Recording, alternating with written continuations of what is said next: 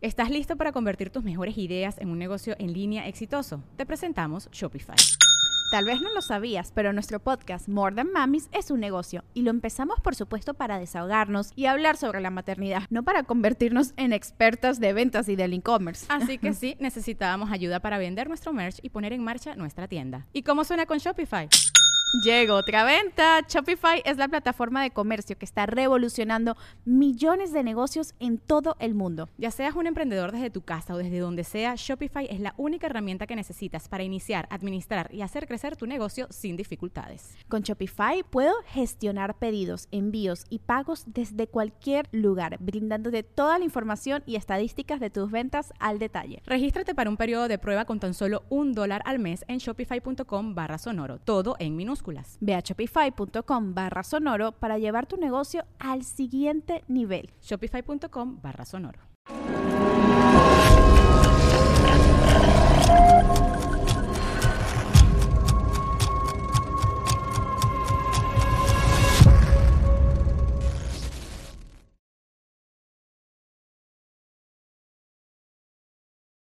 Ese güey que casi no hablaba y que estaba insistente en que quería ir Ajá. y que llevó la tierra del, ceme- del cementerio, empezó a preguntar por una persona.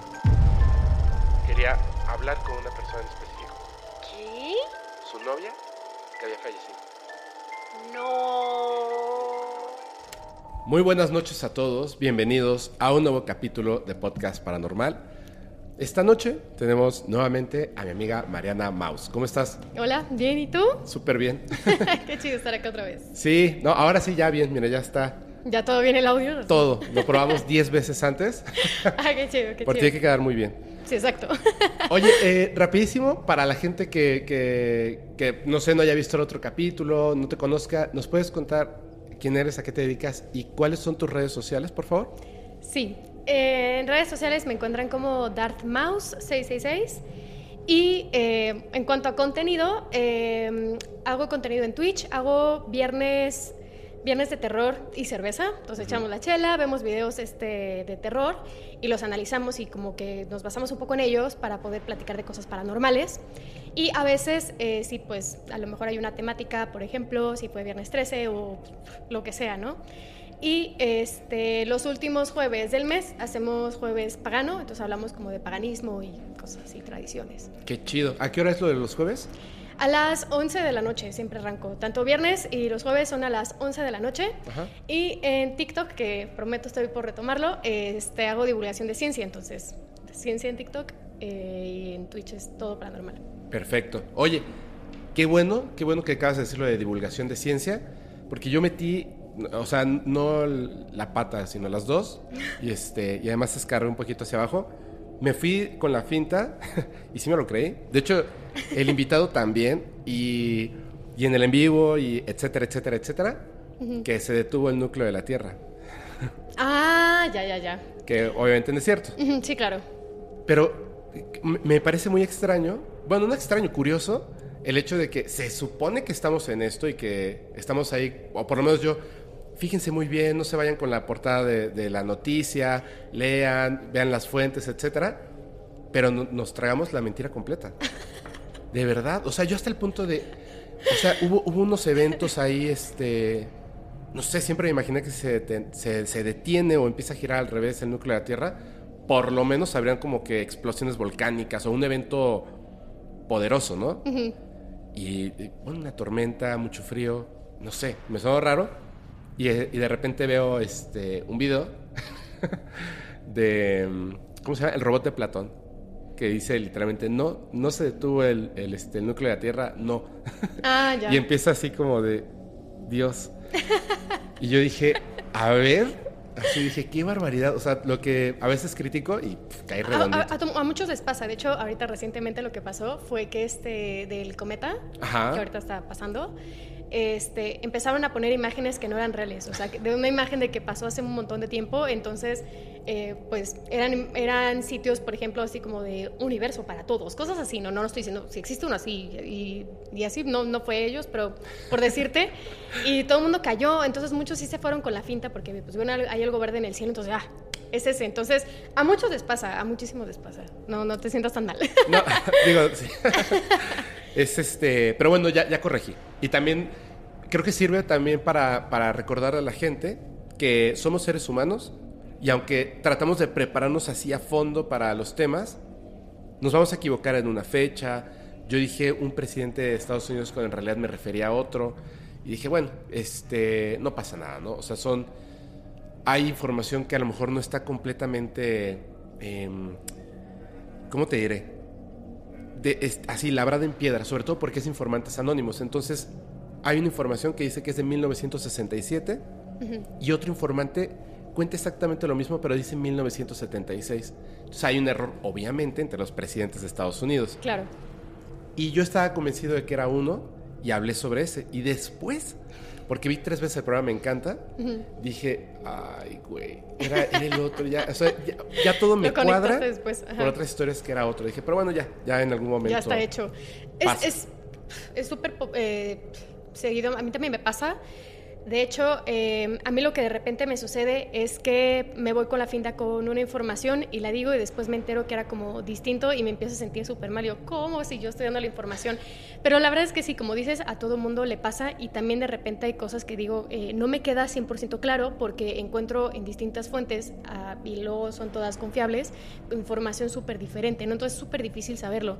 Entonces, eh, también eh, dentro de eso me, me llega a pasar que, no sé, cuando estoy haciendo alguna transmisión en vivo sobre todo, eh, les estoy platicando de algo y en el chat me ponen así como, ah, sí, como no sé qué, no sé qué, ¿no? Yo, no sé qué me hables. Entonces de repente me siento súper mal, es como, yo vine a exponer este tema y no tengo ni la menor remota idea de lo que me están diciendo en el chat. Pero luego eh, al principio me sentía súper mal con ello, pero después como que agarré la onda y dije, no, no, no, al contrario, y les decía todo, o sea, les digo la verdad, no es como, no tengo ni idea de qué me estás hablando, pero lo voy a anotar y si es muy interesante lo traigo para la que, para la que sigue y gracias por la aportación, entonces se agradecen las correcciones. Mira, yo tengo una libreta esa, donde voy apuntando temas que no conozco, que me ponen igual en el chat, Ajá. o que sí conozco y digo, wow, es cierto, no he hablado de esto, entonces los voy anotando ahí. Y son muchísimos. De repente me pongo a investigar y digo, ¿cómo es posible que no supiera esto? O sea, ¿cómo puede ser que, que esté tan clavado, no sé, en, eh, en casos de abducciones y uno tan importante no, no lo conozca? Por Sí, ejemplo, claro. eh, hablaba con, con Johanan Díaz y ya me había dicho, de hecho, una persona de Amigos Paranormales, les mando un saludo, hace mucho tiempo, en una reunión que hicimos en, en- en línea, me invitaron, pues ellos en sus reuniones me invitaron, me dijeron, oye, eh, ¿conoces el caso de este eh, señor peruano que, pues, tiene un accidente en un brazo y le queda así como de aquí para abajo, como calaverita, o sea, así como ya ni tendones, ni músculos, ni nada, o sea, y los doctores, pues obviamente le querían cortar el brazo, estaba podrido eso. Sí. Y él dijo que no, porque los extraterrestres se lo iban a curar. Y dicho y hecho, unos días después, pues regresó con brazo. ¿Cómo crees? Sí, y hay evidencia científica. Voy a hacer un programa especialmente de eso. Y lo comentó. Johanan Díaz. ¿Ves? Y cuando me lo contó, yo dije, ¿qué? O sea, si he estado en Perú, ¿cómo no me voy a enterar de eso? Y yo dije, yo dije, creo que me están choreando. Ajá, sí, y entonces, sí. mientras estábamos hablando y me contaban la historia, entré a internet y me salió inmediatamente y dije, ¿qué? ¿Qué? Johanan Díaz hizo, hizo un- una investigación completa, conoce a la familia. Y yo dije, wow, pero así pasa, Así pasa. así pasa. Sí, no, sí, te entiendo por completo. Sí me ha pasado muchas veces. Fíjate, el tema que, o sea, vamos a hablar de unos temas hoy. Ve, Tú primero, ¿de qué, qué nos vas a hablar hoy? Hoy sí vine preparada. O sea, tampoco traigo aquí una maqueta completa, pero sí por lo menos platicar algo que tengo reciente. Ok. Eh, vamos a hablar de eh, dos casos de brujas que han salido en películas. El primer caso, y por razones que voy a explicar después, quiero platicar primero de la bruja de Blair, o sea, la leyenda detrás de todo de la bruja de, Blair. Y la otra bruja, bruja es este Bathsheba de la película El Conjuro. Ay, qué buena onda. Muy bien, súper bien. Mira, yo te iba a hablar de un tema. ¿Te acuerdas que te dije cuál o no? Eh, Creo que, creo que no te lo mencioné No, por no, teléfono. no, no, no me lo dijiste. Porque quería conectarlo perfectamente con eso. Y entonces abrí mis apuntes y dije, híjole, necesito hablar de esto. Así, necesito hablar de esto. Dos razones. Uno, conecta de manera muy importante con los temas que, que han ido conectando en esta segunda temporada, Ok. donde es comunicación extraterrestre, lenguaje extraterrestre, tipos de seres que nos visitan, cómo se comunican con nosotros, tecnología y más. Pero, extrañamente esto conecta con magia o brujería. Uf. Uf. Ok, ok. Pero está muy, muy fuerte. Muy fuerte. Además, es un tema que sí se ha tratado de ocultar a la sociedad humana. Ok. Yo tenía muchos, es más, ahora que me puse a investigar, encontré foros muy antiguos donde tenían 16 videos en YouTube y los 16 dicen este contenido no existe, este contenido no existe, este contenido no existe, así, Ok. tal cual. Traté de buscar una- unos videos de información tumbados de los canales. Buscar información eh, en internet en español, cero. Cero. Pero creo que, creo que la. Como ya tenía mucha, mucho tiempo buscándolo, me acordé que en una cuenta, en, en un este. tenía un archivo en línea. Y estoy seguro de que tengo algo ahí. Y literal, tengo el documento completito, filtrado, de este proyecto. Ah. Imágenes en alta resolución. Y ya, toda la información. Y dije, perfecto, así. brr, me lo volví a devorar. Y dije, wow, esto va, va a estar buenísimo. Si quieres, si te parece bien, ¿quieres comenzar tú? Este, no lo sé. No, dime. No, tú, pues tú dime, tú cómo lo quieres organizar. Es tu podcast. Disparejo. No, no, este. No, adelante, por favor. Por favor. Ok, va pues. De hecho, si me permites hacer una anotación nada más, les recuerdo a todos que todas las redes sociales de Mariana, así como siempre los invitados e invitadas, están en la parte de abajo de la descripción del video en la plataforma en la que lo estés viendo. Yo les agradeceré muchísimo eh, si se suscriben, por favor, y le ponen por ahí, este, te vine a ver después de, de Podcast Paranormal. De verdad, tiene un contenido súper, súper chido, súper, súper chido y les va a gustar mucho. Adelante. Gracias. Ok, voy a hablar primero de la leyenda eh, de la bruja de Blair. Ok.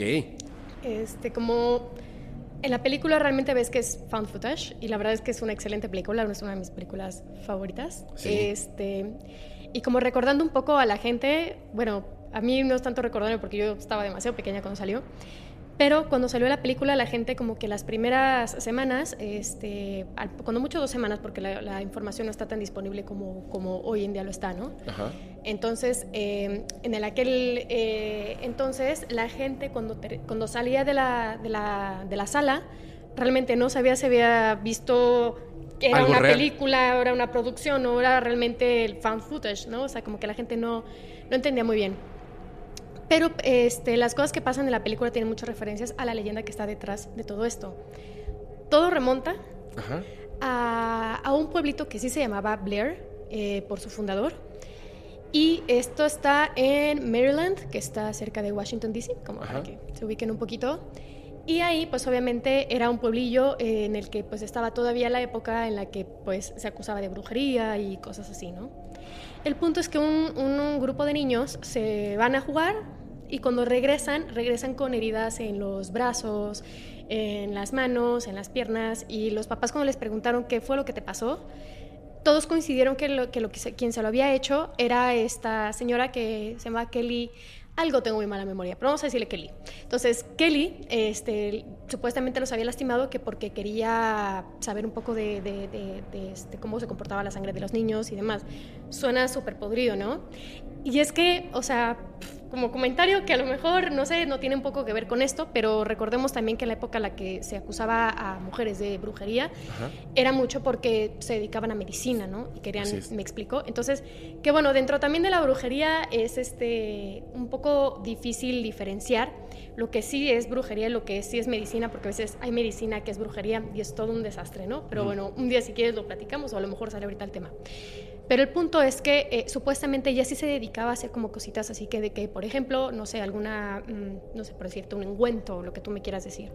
Entonces, eh, pero cuando le dijeron eh, que por qué había hecho ese tipo de cosas, lo negó. Ajá. Y, pero el pueblo no lo tomó nada bien, porque además era un pueblo muy pequeño, entonces dijeron, no, pues, es bruja. Entonces, este, pues ya la sentencian a muerte, pero no fue la típica muerte, ¿no? Que todos sabemos que las colgaban o que también este, las quemaban, ¿no? En este caso, la atan como una carretilla Ajá. y la dejan ahí en el, en el bosque y la dan por muerta. Y O sea, la pasa. amarran al punto de que obviamente no pueda... Era imposible que se zafara. Y que se la comen los animales o se muera de... Que se la comieran los lobos ahí y ya estaba. O se muera... O se muera de hambre. De hambre, de sed, está el sol y todo, ¿no? Uh, Exacto. Entonces la horrible. dejaron maja- sí, horrible. Y total, pasa el tiempo, pero después resulta que este, empiezan a haber ciertas desapariciones en, en el pueblo. Los niños estos que habían primero estado lastimados desaparecen. Ajá. También este, las, lo- algunos de los padres que fueron los primeros en acusar a, a- a esta señora de brujería desaparecieron y la persona que lo sentencia de, de muerte Ajá. también desaparece. O sea, empiezan a desaparecer, digamos que los, los acusadores y Ajá. los ejecutores empiezan a desaparecer poco a poco. poco a poco. Entonces el pueblo entra en pánico Ajá. y dice, vámonos aquí. Y Blair se queda solito. De- o, sea, se, o sea, se van de ahí porque decían que estaba maldito por esta bruja. Pasa el tiempo, eh, la propiedad se le vende a otra persona y deja de ser Blair y me parece que se llama Jacksfield. Entonces, este, ya tiene otro nombre, deja de ser Blair y la gente pues empieza a habitar el pueblo, ¿no? Ajá. Y todo normal, pero eh, después de un rato empezaron a también eh, eh, ver como que habían cosas que estaban mal. Había un, este, un, como un río cerca en donde decían que se aparecía como una mano blanca pálida y que jalaba a la gente, ¿no? Ay, como los capa. Pero este, lo- los jalaba y pues se ahogaba, ¿no? Y hubo un caso muy sonado que era el de una niña que iba pasando, la jalaron y nada más la encontraron ya después ahogada, ¿no? Entonces, pues esto le, pues le como que alertó un poco a este, al pueblo, ¿no? Después de eso se desaparecen unos niños. En e- pero aparte fue como todo un caos y todo el pueblo se da cuenta, porque recordemos que son pueblos pequeños y todo el mundo se entera de todo y todo el pueblo está sobre ello. Entonces hubo gente del pueblo que salen a buscar a los niños para ver dónde, dónde estaban y nunca vuelven tampoco. Entonces se quedan perdidos y este, se empieza a hacer ahí todo un, este, un desastre. Y después ya este, con el tiempo y todo el mundo como muy ya paranoico con las cosas, resulta que encuentran un libro que, este, que se llamaba como tipo Grimorio de la Bruja de Blair, ¿no? Y, y en el librito este era como anotaciones de gente, me parece que era joven, del- donde que, que eran del, que sí eran de Blair, Ajá. que anotaron todo lo que había sucedido. Entonces entraron en paranoia total. Entonces, dentro que empezaban este, a, tener como, como teorías y que querían saber qué hacer, sale un tipo corriendo del bosque gritando así como, lo logré, lo logré, ya está hecho. Y todo el mundo lo detiene dicen, porque dijeron, no, pues este bro está loco y probablemente tiene algo que ver con, con este caso, ¿no? Entonces lo empiezan a, a- a entrevistar y el, el tipo muy naturalmente empieza a decir lo que, lo que había hecho, ¿no? Y les había contado que todo el tiempo había escuchado una voz en su cabeza Ajá. que, le dec- que era una mujer que le decía que tenía que entregarle siete niños y que hasta que no le entregara a los niños no le iba a dejar en paz. Entonces, este, y el tipo lo decía muy calmado y pues porque ya estaba de cierta forma tranquilo de que ya esta señora ya no lo estaba atormentando, ¿no? Que las voces habían detenido. Cuando les dice, pues, pues, ¿tú de dónde saliste? ¿Dónde estabas? Estaba en una cabañita en, la, en medio del bosque, cerca del lugar donde habían dejado anteriormente a esta señora que se muriera, ¿no? Por bruja. Entonces, cuando llegan al lugar, empiezan a ver que estaban lo- las personas que habían ido a buscar a los niños, estaban ahí amarrados, estaban, pues ya los había asesinado, estaban con las tripas de fuera y los había acomodado como que como en forma de un pentagrama, ¿no? Y los tenía ahí a un Los lado. cuerpos. Y los niños también los encontraron en las, en las habitaciones. Que ahí viene algo que, era la que es una referencia de algo que pasa, no sé si se acuerdan cómo termina la película de Bruja de Blair cuando, cuando están en- dentro de la casa de la bruja, ¿no? Que realmente no era la casa de la bruja, era la casa de este, de este señor. Ah, ok, ok. Entonces, este, encuentran a los niños y demás, y pues bueno, empiezan a, a también a, decirle al, señor pues qué era lo que había hecho, ¿no? Y les explicó un poco eh, cómo funcionaba y para la bruja esta, ella lo hacía como forma de juego y metía a los niños, los metió como en pareja primero y este, hasta que quedó uno solo, ¿no? Pero los metía en pareja, a uno lo mandaba al rincón sin que pudiera ver lo que pasaba al, al niño que estaba en medio y este, pues hacía lo que tenía que hacer y pues bueno, ya los iba así este, rotando. que así termina la película, no sé si te Sí. acuerdas. Me vale que sea spoiler, por el amor de Dios, han pasado 50 mil años. pero, pero ves que se ve un Cuando tipo. llega al final, Exacto. Está se ve la, en la esquina contra la pared. Es por Ah, eso, sí. porque así los, eh, los este hombre, que así le había dicho la, la bruja que, así tenía que ser. Para todo esto, eh, ahí es donde como que terminan las cosas y supuestamente pasa tiempo después, y ahorita voy porque digo el supuestamente. Y te acuerdas que, te, que habíamos dicho esto de que es que no me queda claro, ¿no? Ajá. No me queda claro porque supuestamente después este caso eh, se hace como un poco popular por la, por la región, pero ya estamos hablando de años, o sea, ya muy cercano, de hecho, al, al año que publicaron la película, ¿no? Como unos, que habrán sido unos cinco años antes, unos 10 años antes, cuando mucho. Caray. Y este, ¿tú te acuerdas qué año salió la película? No, la verdad es que no. Yo tampoco. Entonces, Te digo en un segundo. Pero este. No importa, el punto de esto es que se hizo popular y que un grupo de, de niños, de, bueno, jóvenes más bien, que es más o menos lo que se basa el plot de la película, Ajá. este, salieron a investigar y querían hacer como un trabajo escolar y se van a- al bosque de donde estaba la bruja de Blair y nunca volvieron a aparecer. Eso sí lo escuché. Ajá, entonces eh, los policías y demás, este, que pues salieron y lo buscaron y, y- y quisieron dar con ellos, eh, se encontraron las cosas enterradas en, por donde estaba la casa esta de, de este señor, ¿no? Ajá. Pero lo extraño es que los, los objetos los, los encontró, ya sabes, los, los ahuesos, pero estaban muy intensos, es como de aquí, aquí, aquí. Entonces, cuando empezaron a escarbar, era como de, mm, no había forma que alguien lo metiera ahí, porque había cosas encima y si quitabas eso, pues iba a desmoronar todo. O sea, realmente hicieron un desastre para poder sacar las cosas, porque vieron a los perros muy insistentes en que había algo ahí. O sea, para haberse enterrado, no es así como que hicieras un hoyo, Y las está. cosas y luego la tierra encima. No. No, no, no había forma. Y las cosas estaban así por muchísimos años antes de que se desaparecieran los, los jóvenes. En- Ajá, exacto. Entonces, este, pues escarban X, X, X y sacan y pues sacan los- como los, los tapes Ajá. de los estudiantes y que, que más o menos ahí se basan para hacer la, la- la película. Mm, Se llevan los tapes y demás y los papás empiezan a preguntar que qué fue lo que pasó y que querían ver las grabaciones sobre todo porque pues, pues están sus hijos, ¿no? Entonces, este, la policía se negó a dárselos, nunca se los, entregaron y lo único que les dijeron es que ya habían analizado lo suficiente las, grabaciones y que no tenían este, como una información relevante para dar con el paradero de los, de los jovenzuelos, estudiantes. Entonces, pues detuvieron el caso, lo congelaron y jamás avanzó. Entonces, los papás por intentar como hacer como popular este, el caso y que se pudiera hacer algo con ello, es como dan para con los productores de la película y se deshace la película. Ahí es en donde te va mi punto, el que no me queda claro. Ajá. Mm, hay como que tres variantes dentro de todo esto y de toda la información que hay.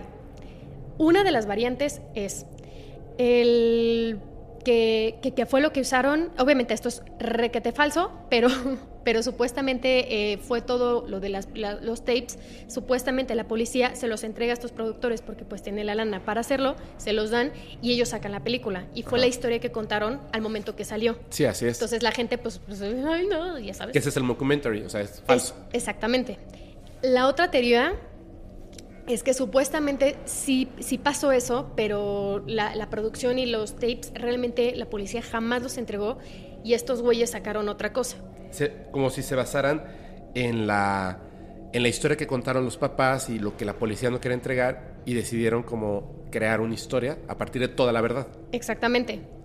Y la otra versión, que es más o menos yo atando cabos en mi pizarrón de corcho, es que eh, más bien em, como que la, la, este, la- la productora Ajá. se aventó una historia detrás de todo esto, para, o sea, y todo se lo inventó para que todos dijéramos, no, inventes, sí fue real, ya sabes, aunque, aunque sepamos que la película pues son actores, porque evidentemente eso iba a salir a la luz, que pudieran mantener la historia viva.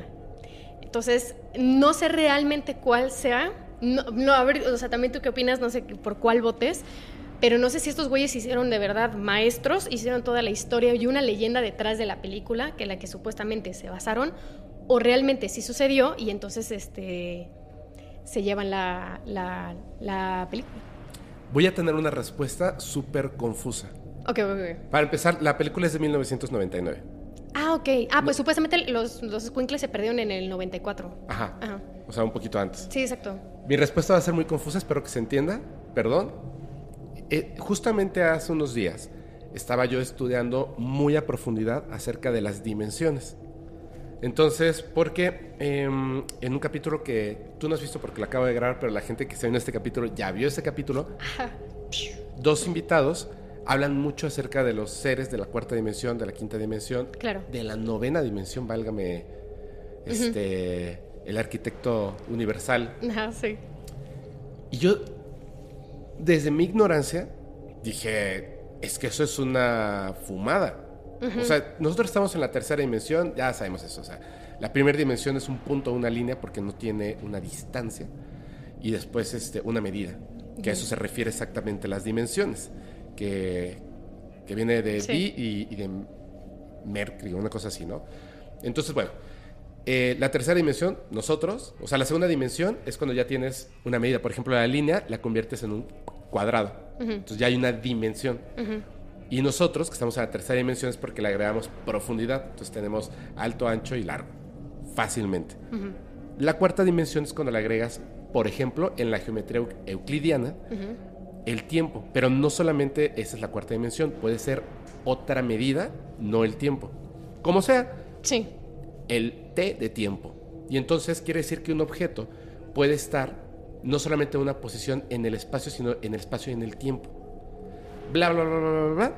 Y hacen un ejemplo que me encantó, porque yo literal lo vi en un video, empecé así. Dije, de lo básico, un video para niños. Son los mejores. Lo mejor. Lo comprendí muy bien y pasé entonces a uno más avanzado y a uno más avanzado, hasta que llega uno donde ya la información me explotaba la cabeza y dije, no, ya necesitas tener fundamentos de física teórica, práctica este, y matemáticas súper avanzadas. Dije, no, ya hasta aquí quedé yo, ¿no? Aquí llegó mi conocimiento, a partir de ese momento, absolutamente ignorante, pero descubrí una cosa bien interesante. Las dimensiones, digamos, primera, segunda, tercera, cuarta, quinta, nosotros los seres humanos podemos interpretar en papel con matemáticas hasta 26 o 28 dimensiones. 28. Manches. La dimensión 28, su sombra o su representación se puede ver en la dimensión 27 y en la 26 y en la 25 ra, ra, hasta la 1. Nosotros estamos en la tercera y nuestra sombra o nuestra imagen se puede percibir en la segunda dimensión y así te vas. Pero a partir de la tercera dimensión hacia adelante empiezan a ocurrir cosas muy extrañas. Por ejemplo, realidades paralelas, que no es lo mismo que multiversos. Universos paralelos, que no es lo mismo que realidades paralelas. Sí. Y entre todo eso llega el ejemplo del gato que está dentro de un cubo cerrado. Ale Schrödinger. Ujú. N- No, más o menos. Ahorita, este, está- este este siempre está vivo. Pero, ¿cómo puede entrar el gato, que es de la tercera dimensión, dentro de un cubo que siempre ha estado cerrado? No puede entrar. Si el gato nació por fuera. En la cuarta dimensión y en la quinta dimensión sí puede. Porque como es en el tiempo, en el tiempo, en algún momento el gato no existía o era un gameto. Y en, en esta cuarta y quinta dimensión, en algún momento el cubo se estaba construyendo. Entonces, como hay varias posibilidades en la quinta dimensión, no en la cuarta, varias posibilidades, quiere decir que el gato en, en una posibilidad pudo estar adentro siendo un gameto mientras se construía el cubo y entonces crecer a ser un gato cuando el cubo ya está construido. Y tú podrías ver un cubo que dentro tiene un gato vivo, que en la tercera dimensión es imposible, pero en la quinta sí. La cuestión es esta. Recuerden que la quinta dimensión puede reflejarse en la cuarta y en la tercera y hacia abajo. Lo que quiere decir que si en matemáticas existe la quinta dimensión, las posibilidades no son cuál es la posibilidad factible, sino que con el poder de tu entendimiento, tu mente y el universo en varias dimensiones, si está la posibilidad, existe. ¿Me entiendes? Sí. Entonces, quizá en nuestra realidad, yo creo que se lo inventaron todo. Con conocimiento de muchas cosas de magia, muy interesantes, por cierto, crearon una historia más allá de lo que se muestra en la película, un background buenísimo. La verdad, buenísimo, porque la historia tiene muchas cosas. Por ejemplo, lo del gato, cómo pudo haber estado dentro del cubo, cómo pudieron estar las cosas debajo, de la. Tierra sin que se hiciera un hoyo para meterlas. En la quinta dimensión se comprende. Lo cual nos da una cosa. Posiblemente las ideas que tenemos, las creaciones, ah, esta persona es muy inteligente, es muy creativa, posiblemente está percibiendo otras posibilidades, otras realidades en una dimensión distinta, su sombra de la tercera dimensión. Y lo que pensamos que es algo extraordinario que escribimos, probablemente en otra realidad, en otro universo, sí pasó. A lo mejor en este, yo creo lo que tú dices, se lo inventó todo. Pero en otra realidad, por eso dije, me la voy a, voy a sacar una cosa bien rara. Ajá. Pero en otra realidad, sí pasó y no hay película. Y en otra realidad, todo es un choro. ¿Me entiendes? Pero ese va a ser otro universo, ¿no? Sí, por eso. sí, otro universo, sí, porque Otro otra universo. realidad es, porque por lo que estoy entendiendo, la, la- lo que tú me estás diciendo de lo de la otra realidad, porque Ah, sí, otro hay universo, otro seres, universo. ajá, sería otro universo, Otro ¿no? universo, así es. porque algo también un poco fácil para entender a la gente de lo de, lo, de las dimensiones y poder entender eh, a lo mejor que hay otros seres y el poder que ellos tienen es, supongamos que, y es un ejemplo también un poco básico, pero si tú eres, mm, y es uno de los ejemplos que da Carl Sagan y de ahí me voy a otro, pero este, si tú fueras un, un- un dibujo, no en una hoja de papel, eres de Dos dos, dimensiones. dimensiones, ¿no? Ajá. Entonces eres un dibujillo, entonces yo llego, te saco y te hago 3D Ajá. y luego te vuelvo a regresar a tu, a tu plano 2D. Y tú quieres expresar, bro, o sea, es que todo era, y es que, pero no tienes forma de explicarlo, tienes una forma de plasmarlo con eh, tu segunda dimensión. Así es. Pasa lo mismo con nosotros que somos de tres o cuatro dimensiones por lo que dices de- del tiempo, eso es súper real. Pero, por ejemplo, nosotros somos de tres dimensiones slash cuatro porque tenemos la del tiempo, pero nuestra otra dimensión no la podemos controlar. Así es. El tiempo no lo podemos controlar. Así lo es. usamos como un, un- una, este, un sistema para medir. Por ejemplo, te veo a las 6 de la tarde y sabes que es el tiempo, ¿no? Este, pero no lo puedes controlar, no, es- no puedes ir ni para adelante ni para atrás. Y este ejemplo se lo, lo, lo ubico mucho porque sé que la gente ha visto esta película, que me encanta y creo que la mencionamos en la otra transmisión, pero digo en el otro podcast, pero era este, la de Interstellar. Ah, exactamente. Eh, ahí, por ejemplo, cuando ves al, al- al papá, no es spoiler, me vale, han pasado 50 mil años, está adentro del, del, de este cubo del tesseracto, que el tesseracto para nosotros, yo puedo ver un dibujo del tesseracto y tenerlo incluso en 3D, pero no va a ser realmente de las dimensiones que realmente es el tesseracto, porque tu cerebro ni siquiera tiene la capacidad de imaginar Claro. lo que es una dimensión adicional, que era lo que te decía. Por más que yo te regrese a tu mundo de 2D y ya hayas vivido algo 3D, tu cerebro ni siquiera es capaz de interpretarlo ni imaginarlo porque es para ti inexistente e inimaginable, ¿no? Entonces, cuando este brother está dentro de este tercer acto, ahí puede tener control del tiempo. Él Ajá. puede ir al tiempo que él quiera y más o menos te dan a entender que estos seres de la quinta dimensión tienen como tienen una dimensión adicional, tienen control sobre esta dimensión. Nosotros tenemos de cuatro dimensiones, tenemos control de nuestras tres dimensiones. Yo puedo ir adelante, atrás, arriba, abajo, ¿sí me explico? Pero estos seres mm, tienen control sobre ello.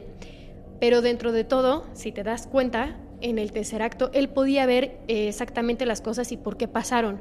Ajá. Cuando el bro estaba platicando con su hija y se cae el libro y ve- se ve que pues, todo, el todo este tiempo había sido el papá, pero que ya había pasado todo este relajo, ¿no? Realmente es que eso siempre va a estar pasando y de hecho se ve como ahí como una película. Y es que realmente sigue pasando y sigue pasando y es pasando constantemente, pero tú tienes el control de ir ahí. O sea, por ejemplo, este edificio está constantemente aquí. Nos vamos, regresamos y esta cosa aquí sigue. ¿Sí me explico? El tiempo no. Para ellos sí. Entonces, sí es un poder eh, distinto y pueden mm, tener como, supong- supongamos que existen estos seres, mm, van a tener muchísimas más habilidades que nosotros. Sin embargo, por más que puedan controlar el dónde está, no lo pueden modificar realmente. O sea, Ajá. lo que, lo que, lo que pasó, pasó y pasará, ¿sabes? Entonces, este, en este caso, aterrizándolo un poco con lo, del caso de la película, si, pues, si pasó, pasó. Y si algo de un ser de otra dimensión lo modificó, pues lo modificó, pero realmente o lo crearon o lo modificaron. Y también es un poco como para seguir en esta, de- esta duda interminable de que en, en algún multiverso, pues sí, a lo mejor sí sucedió, ¿no?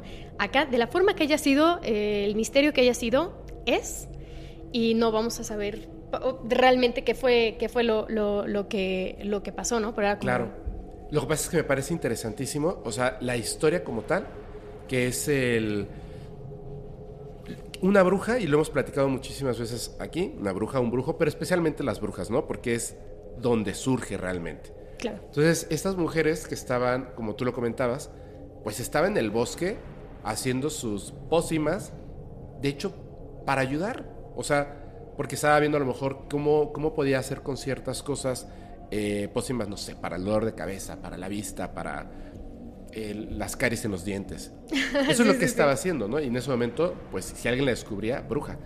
Quizá, posiblemente, hay unas historias de las que, por ejemplo, no podemos hablar en, en- en algunas plataformas que tienen que ver con la sangre y la adrenalina que expulsan los infantes Ah, sí. Ante el dolor, ante el miedo y etcétera. Y se vuelve como una droga. Pero no es, por- Que es falso, ¿eh? eh, que no es porque sea una droga, sino porque sí, spoiler todo. ¿no? Ajá, que no es porque sea una droga como tal, pero es cierto que, por ejemplo, las células madre, la, este, la placenta, es cierto, la sangre de los bebés recién nacidos, etcétera, tienen, obviamente, porque son células y un montón de cosas que están en ese momento, al- como la batería de tu celular, al 100%. Entonces, obviamente, eso sí, sí pudiera tener un efecto para la medicina, para la. eh, este, estos cosméticos, etcétera, por supuesto, como hemos descubierto que sangre de muchos animales, por, por, eh, los que tienen la sangre azul, por ejemplo, ciertas medusas, eso es cierto. Y quizá, o sea, digo, eh, pensando que la historia sea real, quizá esta mujer, pues sí descubrió que necesitaba, o sea, no para lastimarlos, sino para hacer un avance en su ciencia, en su alquimia. Quizá necesitaba Claro. sangre de esos niños. Y quizá, y digo, qué mala onda, pero quizá estos niños mintieron. A lo mejor ella les, les ofreció algo a cambio de que le permitiera obtener eh, sangre, a lo mejor rasparles un poquito de, de piel y después como que ya no les gustó y le dijeron a los papás y en esa época Brutal, sí. Ay, sí. ¿no? La trataron súper mal, hicieron algo terrible. Y esa, ese dolor, que lo contábamos en el, en el- Bueno, lo contabas tú en el capítulo de la vez pasada. Ese dolor terrible de una injusticia se convierte en una, en una entidad, en una maldición. Y entonces se convierte en esta entidad, en esta maldición, que afecta a este otro hombre. Y me vas a traer a los responsables y a sus hijos y a todo Y a el que estuvo y no hizo nada. Sí, porque sí, ¿no? Lo que dicen de que cuando alguien muere este, de forma, pues no sé, agresiva, violenta o inesperada, normalmente son los que se quedan y empiezan a enojarse. Ahora, también como dato eh, de- de- de- del salto de, que fue Blair y que fue el nuevo pueblo y luego después del salto te quedan hasta el 94, que el del 94 es el que se me hace como fishy, pero el- el- los otros dos por lo menos sí tuvieron su tiempo.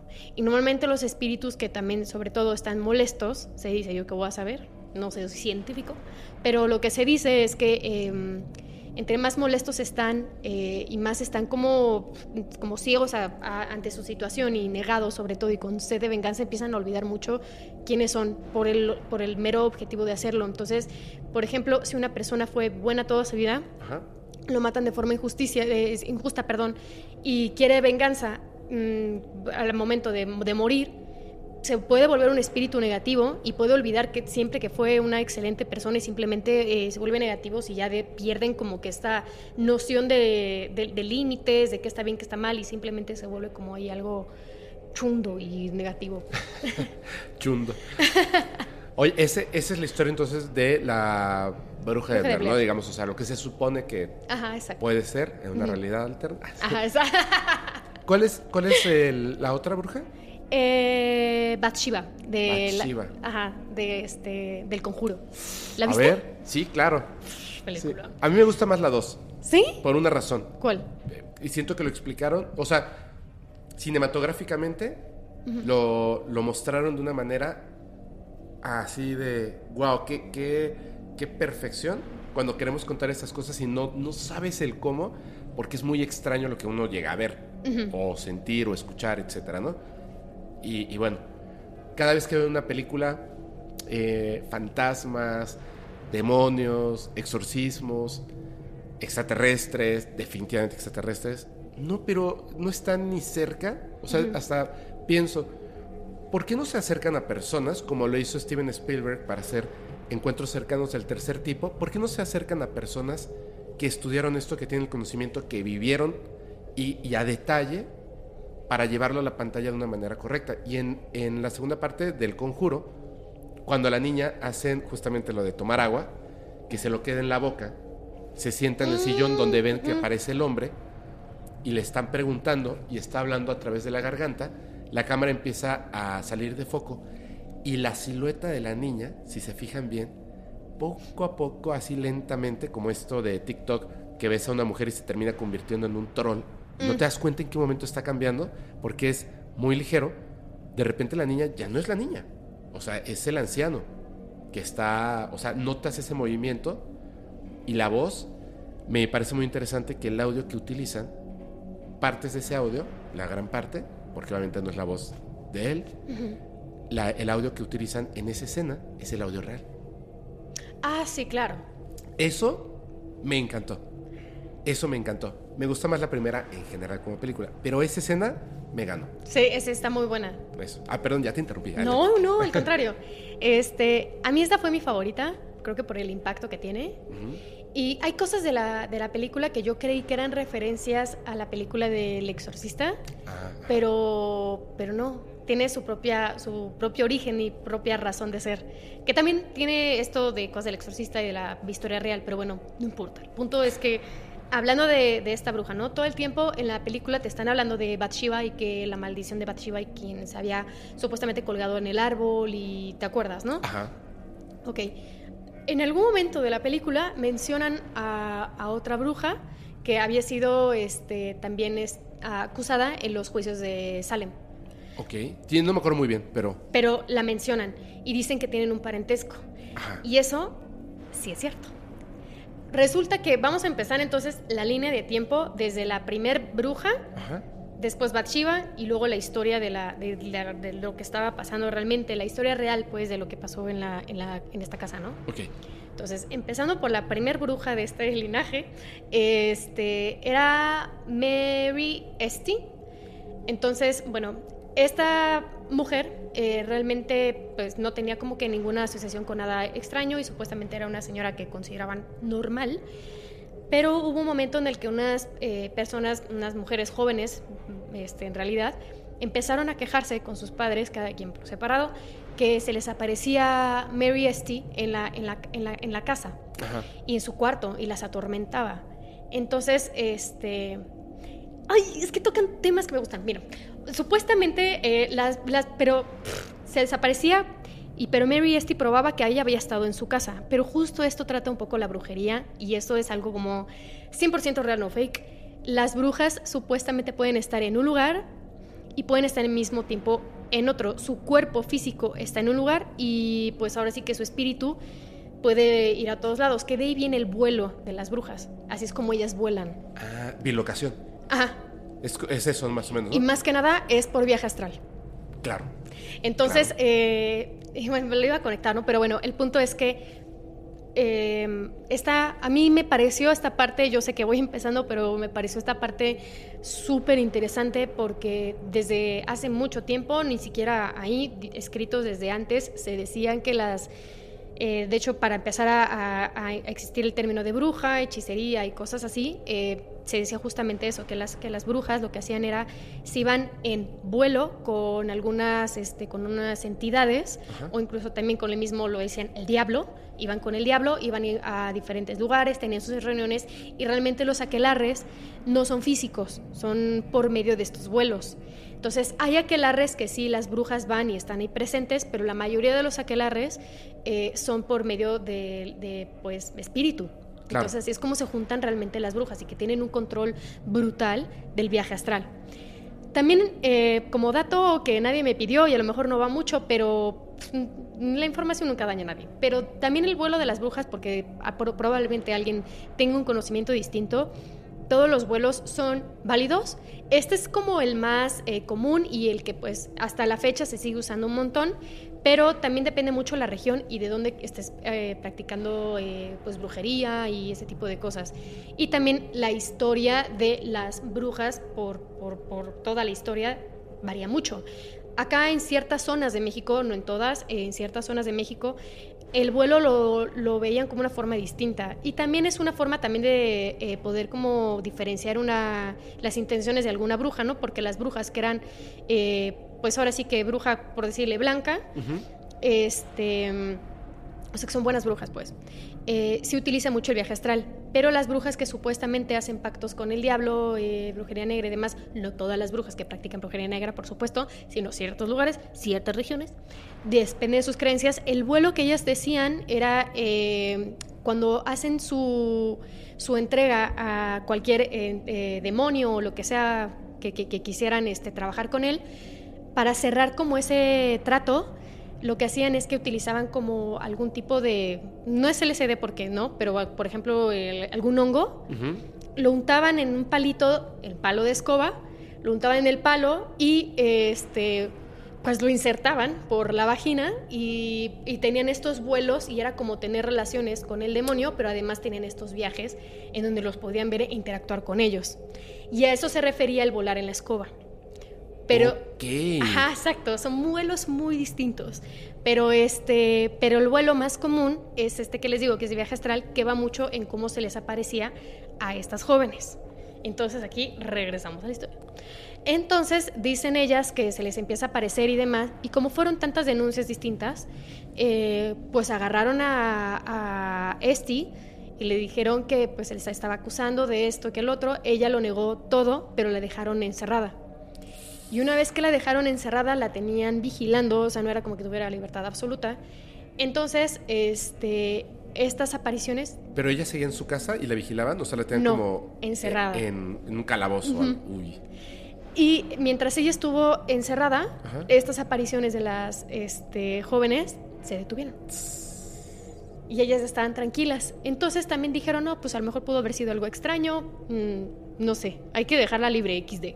Entonces ya la dejan libre y vuelven a denunciar que se les vuelve a aparecer. Ajá. Entonces dijeron, no, bro, ya. Entonces la agarran y la sentencian a este para, para colgarla, ¿no? A- La sentencian a muerte. Y eh, mientras ella estuvo eh, atrapada, ya sabía que pues la iban a, este, a dar su sentencia. Le, ella hizo una carta como todo el jurado y les empezó a decir que ella no había hecho ningún trato. Ahora, mm, también no se hacía tanto en estas regiones, pero había ciertos lugares que cuando tú, por ejemplo, te acusaban de, de herejía, brujería, lo que sea, mm, tu sentencia cambiaba si tú aceptabas. Ajá. ¿no? Entonces, este, le dijeron que le convenía que aceptara y demás, porque si no, qué tal que la quemaban y sí. Ella jamás aceptó nada, pero hizo una carta como de que acepte- le dijo, lo único que acepto que he hecho con el diablo es que recé en contra de él. Hasta ahí.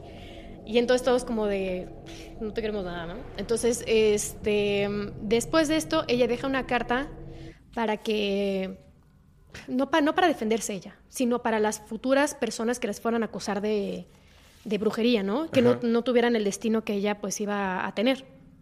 Entonces hizo una carta que diciendo como que no deberían de entrar en paz con este tema, dejar a la gente y demás, que fue una carta demasiado eh, mm, como muy motivacional. Entonces, este, pues a, a ciertas personas del jurado como que les tocó el corazón un poco, pero pues de todas formas ella presentó este, las, eh, pues ahora sí que llegaron a las últimas consecuencias, la cuelgan, ella muere y este, y se queda como testimonio esa carta, ¿no? Después eh, pasa el tiempo y empiezan a desaparecer ciertas personas, más bien no desaparecer, empiezan a aparecer muertas. Empiezan a morir por ciertas fallas como de corazón, la persona que la sentenció a muerte y eh, la persona que la captura también, y no estoy segura si los padres de, la- de las chicas que, que fueron a que- denunciar ajá, que dijeron eso. empezaron a aparecer muertos y otros empezaron a decir que eh, Mary Esty se les estaba apareciendo en la noche. Entonces empezaron a decir, pues claro que era una bruja. Y después empezaron a denunciar un poco más a las hermanas de Mary Esty.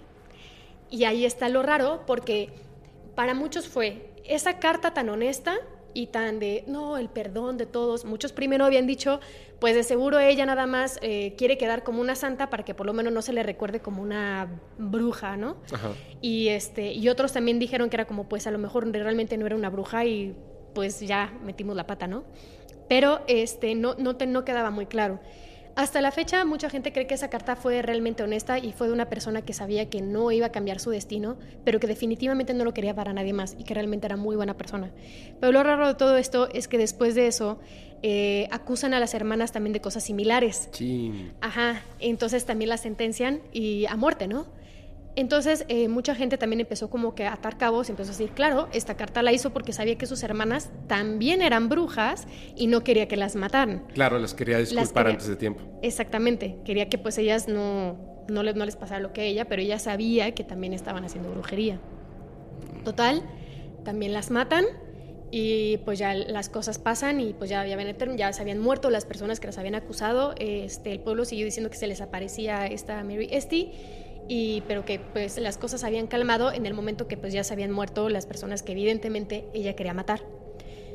Pasa el tiempo y esto conecta con Bathsheba, porque Bathsheba era como su, ¿qué será? Su, su nieta o sobrina nieta. El punto es que están conectadas, están, son, están emparentadas. O sea, era como la, la hija de la hija De la hija. su hermana. Ándale, por ahí. Entonces, eh, no, no me queda claro. Entonces, este, la verdad no sé exactamente cómo estaban emparentadas, pero el punto es que estaban emparentadas. Y ahí va lo raro. Entonces, Bathsheba se muda a una casa con su, este, con su marido Ajá. y este, empiezan a tener ahí su vida, bla, bla, bla. Y Bathsheba tenía mm, dos cosas. Eh, una era muy, este, era muy linda, era muy guapa, este, tenía, pues no, no es que me enseñara mucho cuerpo, ¿no? Pero pues tenía, se veía bien. Entonces, este, pues obviamente como la envidia de las, de las, del pueblillo también como que empezaban a apuntarla, ¿no? Ajá. Y después ella se empezó a dedicar a ser como niñera y empezó a cuidar este, niños. Ahora, hubo un caso, un momento en el que ella estaba a cargo de un niño pequeño, Ajá. o sea, pero bebé. Y el bebé de repente como que pues, pum, se murió, ups. Entonces, este, revisan al niño y al parecer tenía como que un objeto punzo cortante eh, por, me parece que en el ojo. Entonces, eh, que eso pudo haber sido que tal vez pudo haber provocado su muerte, ¿no? Entonces, eh, la mamá no tenía forma de probar que había sido Bathsheba porque pues no había pruebas en lo absoluto de ello. Entonces, eh, pero ella sabía que, había sido ella, ¿no? Entonces ella empezó a decirle como al pueblo y le empezaron como que a hacerle el fuchi y la, pues ella se quedó ya en su casa. Aquí va un poco eh, la- las historias como van. En la historia de la película se dice, sí cuentan eso y ves que dicen que, mató al bebé por entregárselo a, Lucifer y, este, y, entregar, y hacer el terreno suyo y bla, bla, bla. Mm, el bebé más bien no era suyo y el bebé era de otra persona y eh, porque ella sí tuvo hijos. Pero lo raro de esto es que se registra que tuvo tres hijos y que pues uno este pues sí creció bastante. Los otros dos murieron pero no está la lápida. O sea están como en, escritos por ahí en registros que, que sí los tuvo pero no no los enterró y que fue muy raro. Y también que la muerte fue un poco sospechosa. Pero eh, como punto a favor para Bathsheba en el aquel entonces era muy común que los niños se murieran, porque pues todavía no tienes defensas y la medicina no estaba avanzada como ahorita. Claro, pero lo que no era común es no darle sepultura. Sí, ¿no? ¿Qué pasó ahí, no? Esto sí está raro. Está raro, porque incluso cuando llegan ellos a este, lo- la nueva familia, eh, la, la- la lápida de Bathsheba eh, pues estaba ahí, la de su marido y la de uno de los hijos, pero los otros dos mm, No. quién sabe qué habrá pasado. Entonces, pues bueno, esa fue la historia de Bathsheba y después se, se- supo que ella estaba emparentada con esta otra bruja que Mary Esty y se le quedó también a ella como claro, por eso era tan rara, por eso no sé qué y este y por eso se le quedó como que ella eh, era una bruja realmente. Y lo, pero lo ataron bien cabos hasta después. O sea, mientras Bathsheba estuvo viva, me parece que nunca la acusaron de brujería, pero hasta que ella muere se sabe que, que era una bruja. Y pues total, después pasan los muchísimos años, muchos, y la casa pues se, se queda ahí, ¿no? Pero la venden muy eh, barata. Ajá. Y aquí es donde entra la familia, este, ¿cómo se llama? ¿Perrón? Perrón. Es que, es que vio el número y me reí mucho y dije, no, no sé cómo va a pronunciar esto en el podcast. Pero bueno, Esta esta familia. familia. exacto, exacto. Entonces, este, el papá encuentra esta casa, pero aparte lo extraño de todo esto es que la mamá, cuando ve la casa, se obsesiona muy gacho con ella. Y así como, no, esta casa me va a hacer feliz, casi, casi. Entonces, el papá pues dice, órale, va, vamos por ella, ¿no? Entonces usaron todo lo que tenían de dinero y porque además era alcanzable, este, se gastó toda la lana y compró la casa. Y se mudan. Cuando se mudan, ellos estaban así súper felices, la casa, uh, igual de felices que la película, igual. Y la mamá estaba muy ilusionada con, con la casa, ¿no? Pero de repente les empiezan a decir cosas extrañas la gente de ahí. Les empezaron a decir como, este, oye, bro, en la noche no vayas a apagar las luces, las luces van prendidas. Acaba otra cosa que no me queda claro. Según yo, porque no me gusta chorearlo, si bien me podría inventar algo bien padre, pero la verdad es que no me gusta. Pero em, les decían que no, que no, que no podían apagar las luces y que las luces siempre estaban prendidas. Lo que no me queda claro es si eh, porque los espíritus de la casa la mantenían prendidas o era el pueblo que hacía que la casa estuviera con las luces prendidas por las cosas que pasaban adentro. La parte que no me queda claro. Pero sí le advierten al papá que las luces tienen que estar prendidas toda la noche. El papá en su debraye, pues dice, ah, pues quién sabe por qué será. De seguro ha de ser porque como el baño estaba abajo Ajá.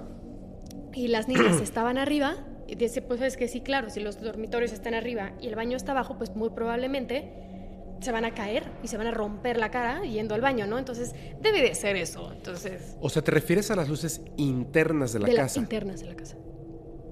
ah, yo había entendido que las externas y dije, pues sí, no, o sea.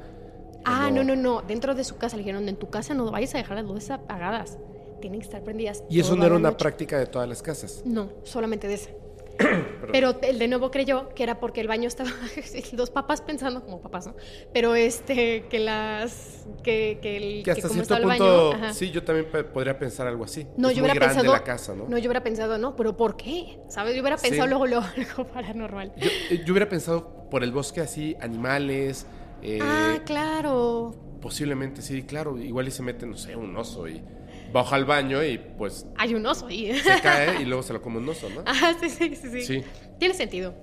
Este, pero, pero bueno, ¿no? No le hizo mucho caso y le dio igual y de repente pues sí prendía la luz y ya estaba, ¿no? Y las cosas empezaron a ponerse muy extraño.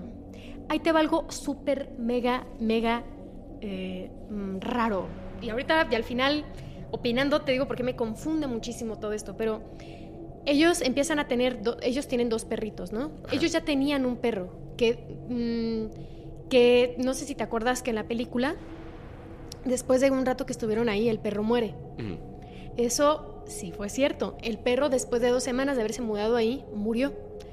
Lo raro, pero nunca supieron de qué. O sea, ellos dicen que fue algo de la casa, que no, porque el perrito no tenía nada.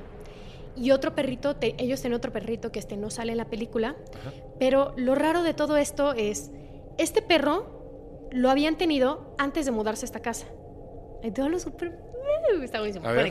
Ahora me prenden estas cosas, me prenden. Pero bueno, el punto es que eh, tienen un perrillo y la mamá como que se encariña mucho con el perro porque evidentemente está precioso el animal. Y dijo, le tengo que dar un nombre muy especial, uno mm, súper lindo, que significa algo muy padre. Eh, vamos a ponerle Bathsheba. No es cierto. Te lo juro. Entonces que, que la, la hija pues se quedó así como, este, pues ok, nunca había escuchado ese nombre, pero dale, ¿no? Eh, nunca había escuchado este nombre de Bathsheba porque aparte, ay no sé, pero ¿quién se llama Bathsheba? Entonces, ¿y quién le pone a un perro Bathsheba, no? Pero bueno, entonces, este, le pusieron el nombre hacia el perrito y demás. Y este, eh, por un accidente que tiene la, la- una de las hijas, eh, se muere atropellado horrible, ¿no? Pero después ya llegan a la casa y entonces ya el otro perro, después a las dos semanas, también se muere, ¿no? Ya no, no lo logra y se quedan ya sin perros.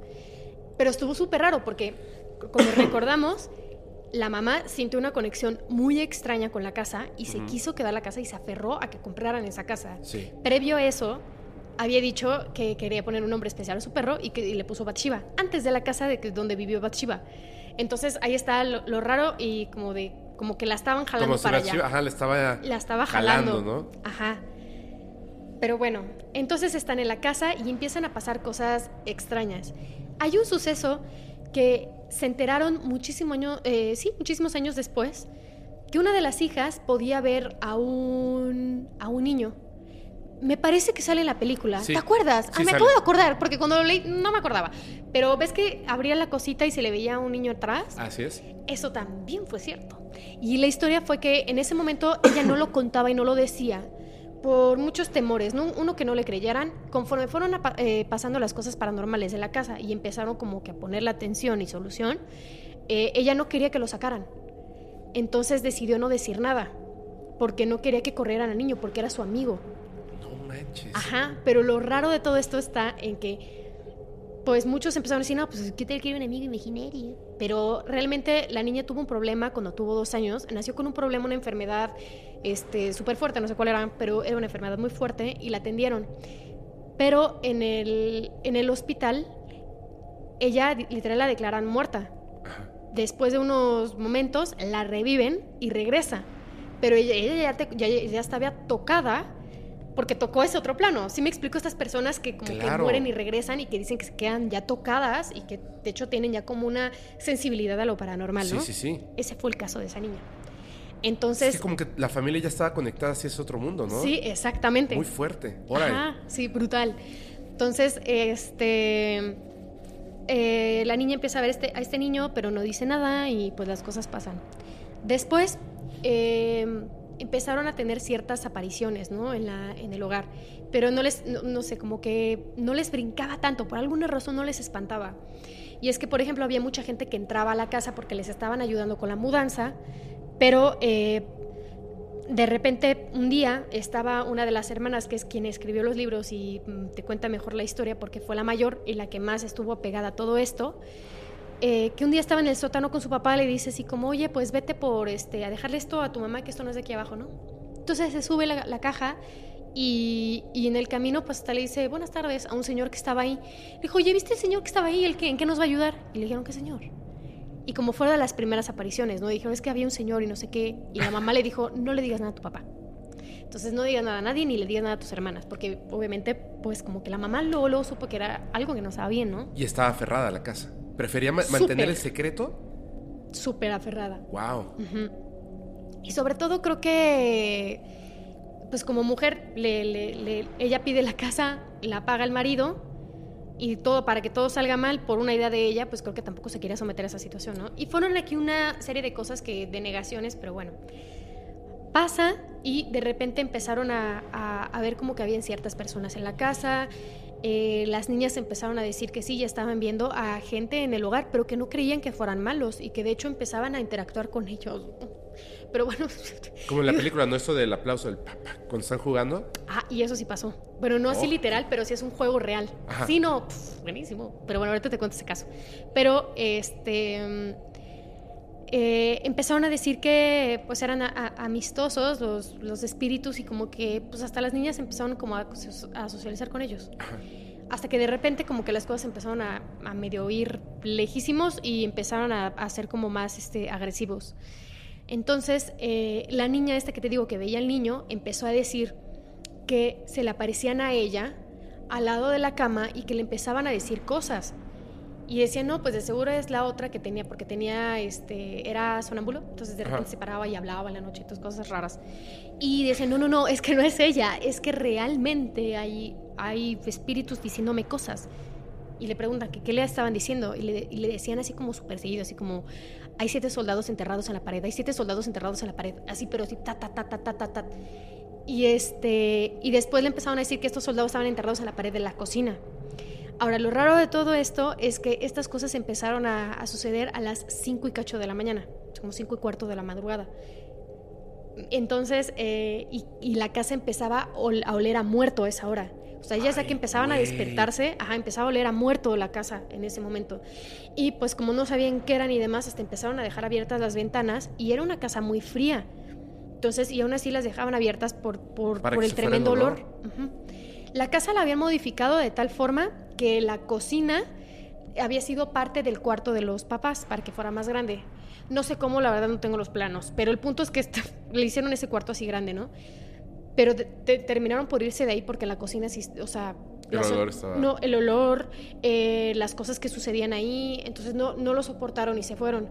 Para todo esto, mientras yo te platico todas las cosas que pasaban en la casa, el papá eh, no estaba tan consciente de todo lo que pasaba porque número uno se hacía el de oídos sordos, eh, por otra parte decía que no era lo que ellos creían y se la vivió en negación y pues también era como la inversión de su vida y no quería aceptar que algo estaba mal con eso, ¿no? Claro. Y además era el único hombre de la casa, no había ningún niño, todas eran hijas. Entonces era las hijas y la esposa, pues estaba que se moría, ¿no? Entonces, pues bueno, decidió por negar todo lo que estaba pasando. Entonces las cosas siguen avanzando y la mamá de estar muy contenta empezó a, a cambiarle el estado de ánimo y siempre la veían triste, ya no la veían bien y la empezaron a ver como ya pálida, ya eh, la vieron que bajaba de peso, que estaba ya demacrada y que la cara le empezaba a, a- modificarse. O sea, rarísimo. Y la, y la mamá se destacaba mucho por también ser una mujer muy bonita. Entonces, este, sí dijeron, bro, o sea, algo así no está bien. Entonces empezó, empezaron a conectar las cosas que más bien esta entidad la estaba atacando, pero por dentro, porque por fuera no la estaba logrando atacar, entonces por dentro la empezó como a, a querer tenerla, ¿no? En una de las teorías de los escritos y como relatos de la gente, también muchos creían y sospecharon que esta, esta teoría fue porque si Bathsheba era muy bella y demás, a lo mejor quiso eh, tomar a la, a la mamá justamente como para recuperar su belleza y demás, ¿no? Y que era como pudiera ser. Total, las cosas pues, pues siguieron empeorando la casa, ¿no? ¿Te acuerdas? No sé si se acuerden, pero hay una escena en la que las camas empiezan a temblar. Sí. Es la referencia que te digo yo, que yo juraba que era una referencia al exorcista. Ah, y hasta ajá. dije, uff, qué referencia a Chef's Kiss. Y resulta que nada, ni al caso, ¿no? Resulta que sí, a ellas sí se les empezaba a mover las camas. Cuando salían de la casa y regresaban, las camas estaban desacomodadas. Para ellas ya era parte de su rutina acomodar las camas en la noche porque se las movían. Y sí jugaban este juego del aplauso. Era un juego que ellos tenían en la, en la familia. Ajá. Pero hubo un momento en el que no, a lo mejor no le hicieron hacia la mamá, ¿no? Pero lo que sí pasó fue que la mayor estaba escondida en una, este, en una caja, que pues, o sea, la caja es, o sea, bueno, ni siquiera embonaba, ¿no? O sea, era una tapita X, ni tenía cosas para candado ni nada. Y ella se mete ahí y de repente, pues, eh, como que empezó a, a sentirse angustiada y a escu- a escuchar ruidos y pues dijo, no, con todo lo que ha pasado en mi casa, Mejor mejor, me me salgo". cambio de, mejor me cambio de lugar. Quiso salir y no, no podía. Y se puso a gritar como desquiciada, desesperada y nadie la encontraba, nadie sabía nada de ella, nadie Y la no la escuchaba. Nadie la escuchaba. Entonces, eh, y ella que pateaba con todas sus fuerzas y empujaba con todas sus fuerzas la tapa y no más, no se volaba la tapa. Y que después llega una de las hermanas buscando en el, en el lugar, abre la, la tapa como así, como, Así. como si nada. ¡Ahí estás! Y la niña súper pálida, espantada, y ya, le- ya le dijo, ¿qué te pasa? Entonces ya le empezó a contar todo lo que, lo que realmente había pasado. Wow. Ajá, o sea, si fueron, o sea, te digo, si tienen cositas que sí fueron de, de la historia, realmente cómo, cómo sucedió. Y después en una noche, este, también la, la mamá cuando estaba dormida, porque también se le empezó a aparecer a ella, una entidad como de, de piel ah, pálida, un poco arrugada, pelo gris, y se le aparecía también y, este, y le empezaba como a atormentar. Entonces en una noche se le aparece enfrente de la cama y voltea con su marido así como despiértate, ¿no? Este, para decir otra palabra. Así tú. tú que no crees nada, mira. Ajá, sí, exacto, despiértate. Y, y lo empieza a agitar, agitar, agitar. Y no se él no se movía. Entonces él- em- ella empezó a creer, está muerto. Lo, o sea, en su debraye fue, ya me mataron al marido Ajá. y esta ya viene por mí. Sí. Y entonces se le empezaba a acercar y acercar y acercar y ella decía que gritaba y gritaba y gritaba, pero las niñas dijeron que nunca la escucharon gritar y que ya cuando se le había acercado a cierta distancia, como que desaparece y como que, como que si regresara a este plano Ajá. y quiere mover al marido y sí se despierta y la gente le escucha. Entonces, O sea, aquí como que se me hace como mm, de estos Como que le puso una alucinación, ¿no? Sí, Algo muy real. Ajá, justamente. Y es, mira, sí puede ser porque a mí lo que se me hace muy extraño es la niña que estaba en la, en la, Caja. En la caja, como que me la aislaron de todo. Ajá. Como que si me la metieran en una burbujita. Y esta, y esta chava también, ¿no? Bueno, esta señora también la pusieron así. Entonces, eh, estaba muy raro, pero definitivamente era la misma este, entidad que tenía esta habilidad de hacer estas cosas, ¿no? O sea, era demasiado fuerte. Y también hubo un día en el que vio hacia afuera, de ahí sacan esta historia de la, de la persona colgada Ajá. que volteó hacia el árbol, hacia afuera, y este y vio a una persona que no no perdón no vio el árbol que estuviera ella esa persona colgada sino la la- el fantasma el espíritu su imagen se veía que había muerto eh, siendo colgado. Y creo que sí aquí es donde tampoco me queda muy claro pero me parece que la vida real sí se murió alguien colgado. No me acuerdo si fue el marido de Bathsheba o algún otro persona que vivió ahí pero murió colgado pero ella no se colgó. Ella murió por razones naturales pero este, no, no, ahí es donde la- el chorizo de la película. Pero, pero, o sea, es en esa casa, en esa misma casa era donde vivía Bathsheba. Sí. Ah, Ok. Ajá, es donde he vivido. este, Yo pensé que. Shiva. A ver, a ver, a ver. Ok. Bueno, bueno, bueno. Te- Tengo ahí un punto que, que al, al final, al final, al final lo pregunto. ok, no se me va a olvidar. Ok. Sí te creo. A mí sí me lo olvidaría, pero bueno, qué bueno que a ti no. No, no, no, porque es una pregunta muy importante. Pero continúa. va. Entonces, este, pues bueno, eh, se entera la familia de, de la mamá Ajá. de lo que estaba pasando, porque pues sí los iban a visitar y demás. Y este, y eh, de todas las cosas que pasaban, de hecho, ellos tenían invitados a los vecinos, hasta que dijeron, güey, ya no, ya no quiero ir a tu casa, huele terrible, pasan cosas horribles, y sí los espantaban también a los invitados, los como una forma de correrlos de ahí, ¿no? Claro. Los corrían. Entonces ellos visitaban a los demás, pero no nadie que aceptaba ir a su casa. Entonces ahí es donde entran los Warren, este, porque sí estuvieron ahí. Pero lo que pasó fue que una fa- un familiar, porque ves en la película, la mamá es quien busca a los Warren, Sí. es una tía. Ah. La tía va a una plática de los Warren y se acerca con ellos y les cuenta, está pasando esto y esto y esto en la casa de mi hermana. Y pues se, se relamieron los bigotes, pero no, hombre, vámonos. Entonces ya se va, ¿no? Y este, fue una increíble historia. Ellos llegan y de hecho la niña eh, que ve a este, a este pequeño Ajá. lo ocultó como, como pudo. O sea, cada vez que le preguntaban cosas y demás, no, nada. porque sabía que los Warren iban a tener la habilidad de sacarlo y no quería y no quería y no quería. Este, y los Warren cuando llegaron empezaron a hacer las cosas peor, porque las cosas empezaron a, a hacer todavía más y Claro, más porque y más te fuertes. están defendiendo, Te estoy ¿no? corriendo de aquí. Sí. Todos los Warren realmente no hicieron ni papas y pff, para afuera y dejaron de ir y es como, ah, pues X, no los podemos ayudar. No puedo hacer nada, ya nos vamos. Ajá, sí. sí, no hicieron nada. No hicieron nada. Lo que sí es que este, las intenciones de la. de la. de Lorraine. Ajá, Ah, Lorraine Warren. De Lorraine era. Ed y Lorraine. Perdón. Ah, sí. Ed y Lorraine Warren. Eh, Lorraine estaba muy eh, concentrada en apoyar a esta a la señora porque estaba muy preocupada por ella porque pues al final pues es que era su casa, su familia y ella temía mucho por sus hijas. Entonces eh, pues pasa, se van y lo que ellos hacen es literal mudarse de ahí, encontraron la forma de hacerlo, convencer al papá y se fueron de la casa. Entonces eh, consiguieron, me parece, venderla y con ese poco dinero agarraron sus cosas y se fueron. Y la maldición al parecer no la siguió. Entonces la mamá, pues sí, ya estaba ya mal, ya estaba demacrada, estaba desnutrida, ya estaba toda el físico, o sea, hasta la, la estructura de su cara ya era otra, que era o sea, algo horrible. Se mudan y las cosas se empiezan a calmar. Ajá. Pero regresa, vamos a dar el súper saltote al momento de que van a grabar la película. Entonces, eh, que por alguna razón este James Bond quería que la película fuera para mayor, para, para adolescentes. Ajá. Pero pues no, no le salió, ¿no? O sea, está brutal la película. ¿Es para adultos la película? sí. Ah, qué buena onda. Ujú. Sí está medio salvajona, entonces, este, pero, y que por eso no habían puesto tanto las muertes de los perros. Y, y la que escribe todo eh, dice que en sus libros no quiso meter lo de los perros, porque iban a ser muchos animales muertos y pues como que iba a espantar a la audiencia, ¿no? Este, la audiencia es bien horrible, oye, o sea, no les pasa nada si ven a niños muertos, pues yo los perros me cae súper mal, de verdad, pero bueno, ya. Entonces, este, los dos están mal, pero bueno, el punto es que pasa y ella se les hace muy extraño que hayan sabido lo del perro, pero dicen, bueno, pues de alguna forma se pudo haber entrado y, y ya está. Pero lo, lo realmente extraño es que cuando van al set, James los invita a todas las hermanas al set. Es como vente, ¿no? Es como, pues estamos haciendo una película de tu familia, bueno, ¿quieres, ¿quieres venir? Al menos, ¿no? Te pago el vuelo.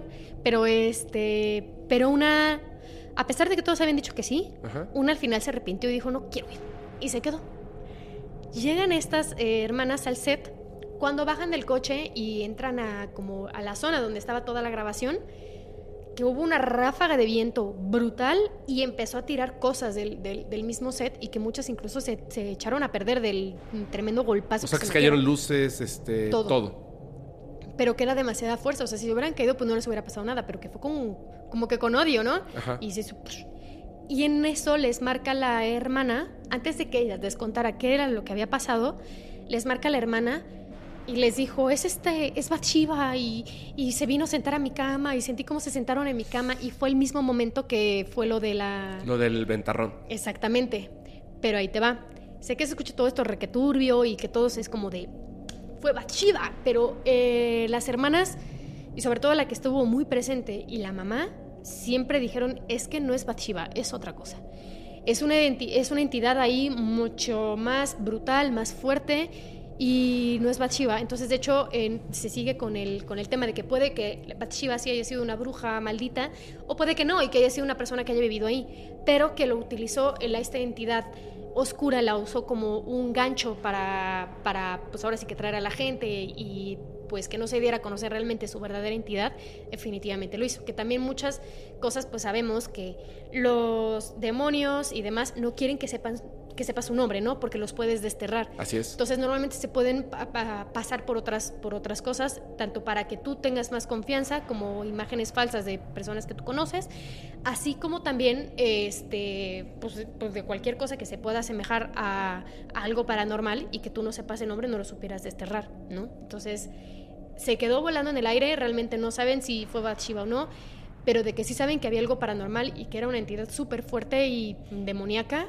que definitivamente lo, lo, fue. Pero esas son como las semejanzas que sí hubo con la película y que sí, la verdad es que sí, mucho sí es real. No fue tan gráfico de que saltó de un closet, pero todo lo demás sí está brutal, pero si te pones a pensar, a mí se me hace ver a una persona que se ve como colgada, pues yo, a mí se me hace más brutal que incluso la misma película. Oye, ¿tú qué crees? Yo creo que no era Bathsheba y que sí es una, un demonio, una entidad muy, muy poderosa eh, y que tomó la este, identidad de Bathsheba para engañarlos y por alguna razón encontró como que con un hook a esta familia, ¿no? A lo mejor tanto por la sensibilidad de la niña, este, porque a lo mejor era una familia de puras mujeres, lo que sea. Entonces era como de pues, ustedes y los las eligió. Ok. Yo tengo una, una teoría. Ok. Te juro que no conocía todo esto, ¿eh? y, y esta es mi teoría nada más. Es mi teoría. No digo que sea así, pero a lo mejor les cuadra. Bat, Bathsheba, ¿verdad? Cuando Bathsheba la acusan de haber desvivido a un infante, era un bebé. ¿Cómo estuvo eso del ojo? ¿Lo puedes repetir? Que encontraron un, objeto este cortante otros decían que eso que era como una tipo aguja, eh, como en el cráneo. Que había entrado, piensan, a través del ojo. Pudo haber sido por el ojo. Pudo haber sido por el ojo, pero no estaban seguros. Exacto. Pero el, el objeto punzocortante, como un alfiler grande, de tejido, estaba en el cerebro, en el cráneo del bebé. Sí. Mira, te voy a, te voy a solamente de escuchar, te voy a hacer unas, unas referencias que me parecen súper interesantes. Salvador Freicedo, el papá de un amigo mío que se dedicaba al, al vudú. Al final son distintas creencias, pero la magia es magia. Y la magia, como tú lo dijiste, puede ser utilizada para el bien o para el mal. De hecho, según me decía una bruja que vino aquí al podcast, es, son tres cosas. Magia blanca, magia negra y magia de las tinieblas. La magia de las tinieblas es la que confundimos con la magia negra. La magia negra es la magia de los muertos. Y la magia blanca, todo lo bueno, digamos, ¿no? este, digo, todo lo que no es eh, muertos ni tinieblas. La de los muertos y la blanca puede ser utilizada para bien o para mal. El, pero hablando de magia negra y magia blanca como lo bueno y malo, en las prácticas de magia, cuando es mala, obviamente es para dañar a otra persona, desvivirla, eh, atormentarla, como contaste en un principio, y muchas otras cosas que tienen que ver, por supuesto, con el mal.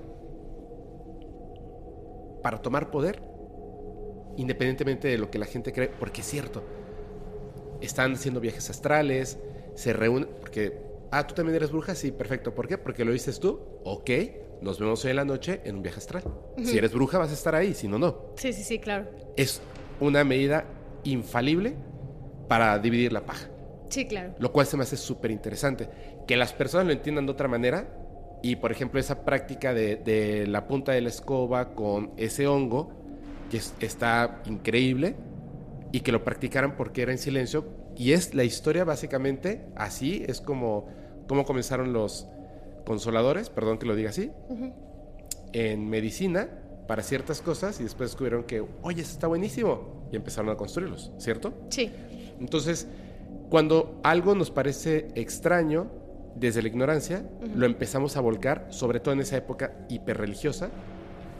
Están haciendo, eh, están teniendo relaciones con el diablo, le están vendiendo su alma, vuelan, este, se casan con él, bla, bla, bla. Pero en realidad eran otras cosas. Sin embargo, eso ocurre con la bisabuela tía de Bathsheba, ¿cierto? Sí. Bathsheba Imagínate esto, imagínate que no eres una buena persona. digo, no quiero ser mala no que sea mala y que sea la culpable de todo esto. Imagínate que no, no estás muy bien centrado y descubres que tu tía bisabuela o tía abuela es esta persona. Quien sale en la carta, la historia increíble, significa que mujer y tú siendo mujer, hay una posibilidad muy grande que genéticamente vengas y tengas la línea el poder, el don, el conocimiento, bueno, lo puedes adquirir de la magia.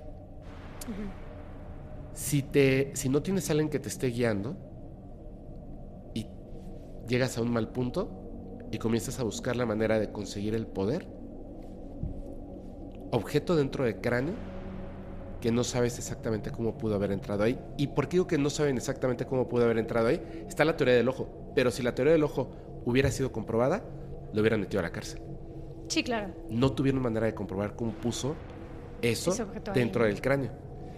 Si ustedes ven, de verdad, hay un libro de Salvador Freicedo donde está la... la em, ay, los rayos X, la... ¿Cómo se llama? Em, no tomografía, el este... La placa. La placa. La placa radiográfica. La placa radiográfica de un niño, si no me equivoco, de 8 años, que tiene alfileres dentro de su cuerpo. Pero incluso dentro de los órganos. Wow. Pero no hay entrada. Exactamente como esto que tú acabas de contar, magia vudú o magia mala, por así decirlo, magia mala. Si esta persona, una cosa esencial para eso es que tienes que entregar a tu familiar directo, tu hermano, hermana, tu padre, madre, tu hijo o hija. A fuerza, siempre lo tienes que hacer. Y no están las tumbas de dos de sus hijos. Sí, claro. El bebé. Y después fallece de causas naturales. Hermosa. Visiblemente hermosa. En una casa. ¿Cuáles son las probabilidades de que una mujer, tanto tiempo después, llegue a una casa y diga, le voy a poner este nombre al perro? Muy, pero así, muy, muy pocas. Te puedes ganar 10 veces seguidas la lotería antes de que pase eso. Sí, claro. Dos, bueno, pero a lo mejor conocí la historia. No, porque en toda la historia que están contando las hijas, el esposo, bla, bla, bla, bla, no está esto. Segundo, no había internet y etcétera, todo como en este momento podemos saberlo. Y tres, es la casa donde vive Bathsheba. Está brutal. Está, brutal. Claro. Ahora, ¿qué es lo que creo yo? Que Bathsheba no, como tú, como tú estabas diciendo, no es quien estaba atormentando a esta familia. Sí creo que Bathsheba, en, en, ese momento de sabiendo quién era su tía bisabuela, queriendo entrar a esto de la magia, se inclinó sin querer hacia la magia mala. Practicó con el bebé, se dio cuenta de que tenía el poder, entregó a sus hijos y continuó por ahí. Pero en eso, ¿con quién haces pacto para esa magia mala? Con demonios. Sí, claro. No, no exactamente con el diablo, o sea, son demonios, entidades que no son humanos. Y exactamente lo que tú acabas de decir. Su poder radica en que no pueden mentir. Entonces tienen que construir, aunque sea a lo largo del tiempo, cosas súper complejas para que tú no sepas su nombre. Sí, claro. Súper complejas. Y Bathsheba, mira, se puso de pechito. Y posiblemente, creo yo, esta es mi teoría, que un demonio, así como dices tú, utilizó esto que estaba haciendo Bathsheba para enseñarle, para darle, empezar a entregarle poder, para que tiempo después pudiera regresar, tomar fuerza, controlar una familia, controlar a una niña que ya tenía una conexión con ese otro lado, pegándole un espíritu, empezando a hacer todo esto con tanta fuerza en un lugar donde posiblemente sí habían cadáveres de soldados, alguien que quizás sí se colgó de, de ese árbol. O sea, es una suma de energías, muerte de animales, dolor, olor. Sí, no, Es o un sea, demonio. Sí, sí, claro. O sea, todas las señales están ahí. ¿Y por qué no lo podían sacar los Warren? Porque pensaban que era Bathsheba. Claro que no iban a poder hacer nada.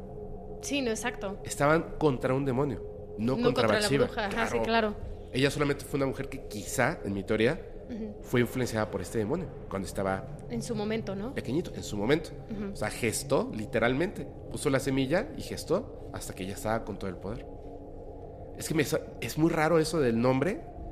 Es raro. Súper raro. a mí justo la de las cosas que más me llamaron eh, fue el nombre, porque además el nombre se lo pone antes de mudarse a esa casa. Entonces no es como de, ah, es que seguro vio la lápida, una tumba por ahí. No pudo, o sea, era antes de mudarse a la casa. Y ya cuando llegan y pasan por la casa, la señora se enamora de la casa y es como, es aquí. Sí. Que la- y las tiene bien, este, bien controladas. Ajá, exacto. Y dijiste eso muy bien. Mujeres. Por eso, la verdad, digo, yo, yo sé que, que- que a lo mejor mm, no lo debiera decir de esta manera, pero es que cada vez que escucho todas estas historias y me doy cuenta, sí las mujeres tienen una facilidad, pero tremendamente mayor que los hombres para la magia, pero tremendamente mayor. De hecho, me parece que en historias es porque el diseño del ser humano comienza en la mujer. Por eso nosotros tenemos pezones. Claro. Eh, o sea, comienza de la mujer y nosotros somos el, digamos, el hombre es como, como después. Entonces el poder mayor comienza en la mujer. La gestación, la luna, los 28 días, etc. Y este demonio que había tomado el poder, pues, de Bathsheba, era más fácilmente que tomara el, el, este, el, híjole, como someter a estas mujeres porque su energía es, para este demonio, pues es más poderosa. O sea, contigo tengo más energía. Y el otro güey, pues ni cuenta sabe lo que estaba pasando, ¿no? Sí, no, o sea, y creo que por, incluso por, por toda una historia que tenemos ya, este, las mujeres pues somos más sensibles a un montón de cosas. Eso incluso es. la, en la paternidad y en la maternidad, la mamá siempre tiene como esta percepción y sensibilidad de, de poder identificar qué es lo que pasa realmente con el niño. No digo que haya, haya padres que, ay, los hombres también, ya sabemos, pero este... Hay padres eh, que también lo, lo- lo desarrollan muy bien, pero son eh, hombres que de, de- de verdad son más sensibles y demás. Pero realmente eh, muchos traen como esta programación de yo me voy a concentrar en esto que es físico y eh, este, pues dar lo que es la comida y demás. Pero las, las mamás realmente, pues las mujeres están en otro, en otro tema un poco más sensible. Entonces creo que esta sensibilidad se, se plasma en algo distinto, que es la sensibilidad también para cosas paranormales. Y por ejemplo, eh, si te das cuenta, un, un hombre se va a dar cuenta de las cosas que están cuando algo no está bien por eh, seguimiento de patrones, ¿no? Porque a lo Ajá. mejor se da cuenta que las cosas son así. Así es. Pero la mujer lo siente más. Es como, es. siento que algo no está bien. Entonces, creo que también va mucho por ahí, pero por eso también hay hombres que tienen estas habilidades y son muy buenos, que también siento que todo el mundo lo puede desarrollar a cierto punto, pero las mujeres son más sensibles este, a ello, ¿no? De lo que mencionas, de que pues todo viene como de la mujer, ¿no? De hecho, en el proceso de gestación, pues todo el mundo fue mujer, por así decirlo. Ya conforme Ajá. avanzó, ya se determina el sexo masculino, pero realmente todo el mundo empieza como mujeres, ¿no? Entonces, eh, sí, sí, yo creo que también por eso eh, se fue mucho con, con esta familia. Y además, hace sentido. y además yo creo que este, este cuate, en la época, el único hombre de toda la familia. O sea, todas, son- todas son mujeres. Casotota. Acabas de dejar todo el dinero que tienes. Tiene que funcionar. O sea, en tu cabeza Sí, tiene no, no, que no, pues, no, no, funcionar. tiene que funcionar. O sea, ¿cómo le voy a hacer yo para volver a hacer todo esto? O sea, no, no puedo, o sea, no puedo. Tiene que funcionar. Y creo que para un padre de familia, sobre todo un buen padre de familia, creo que no, no pueden con la idea de fallarle a su familia Claro que no. y no y no y no poder ser como el, el darles la solución el ser incapaz de darle la solución yo creo que también fue una, una situación como fuertísima psicológicamente para el Y él es, padre el, él es el que tiene que. Yo tengo que. O sea, en su cabeza, sobre todo en ese tiempo, yo tengo que protegerlas a todas. Yo soy el músculo y además tengo que traer el dinero para que todos comamos. Obviamente, la mamá. Dice la, la hija: Mamá, acabo de ver un señor y no sé qué. Le voy a decir a mi papá: No digas nada. no le digas nada ajá, no sí, claro. digas nada. O sea, yo le estuve presionando muchísimo porque estoy enamorado de esta casa y ya sé que hay fantasmas. no, o sea, bastantes problemas tiene ahorita tu papá. No le digas nada. Tiene todo el sentido del mundo. Y, y- y- y rápido, ¿no? Algo que dices este, de, de que la- el- como el secreto de ellas dos, ¿no?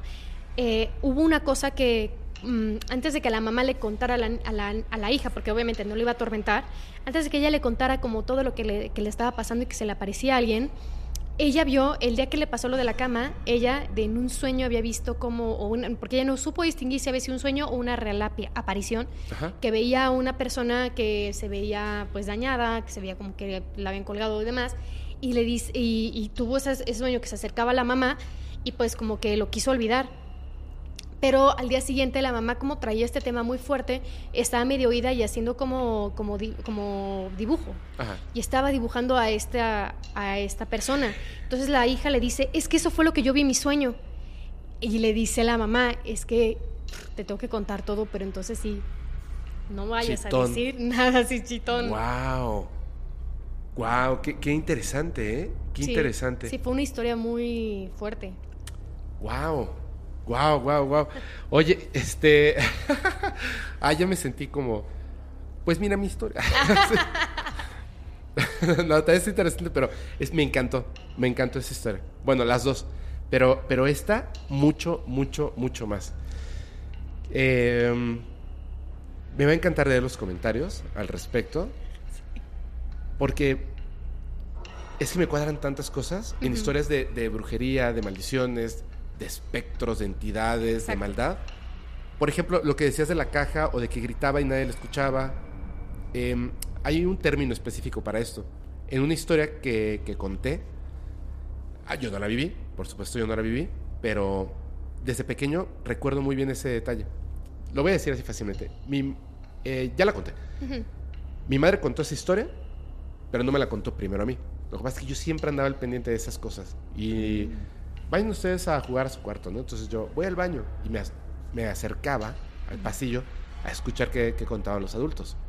Y mi mamá lo contó, pero de hecho había dicho que no quería como que nos fuéramos a enterar nosotros. Estábamos muy chiquitos.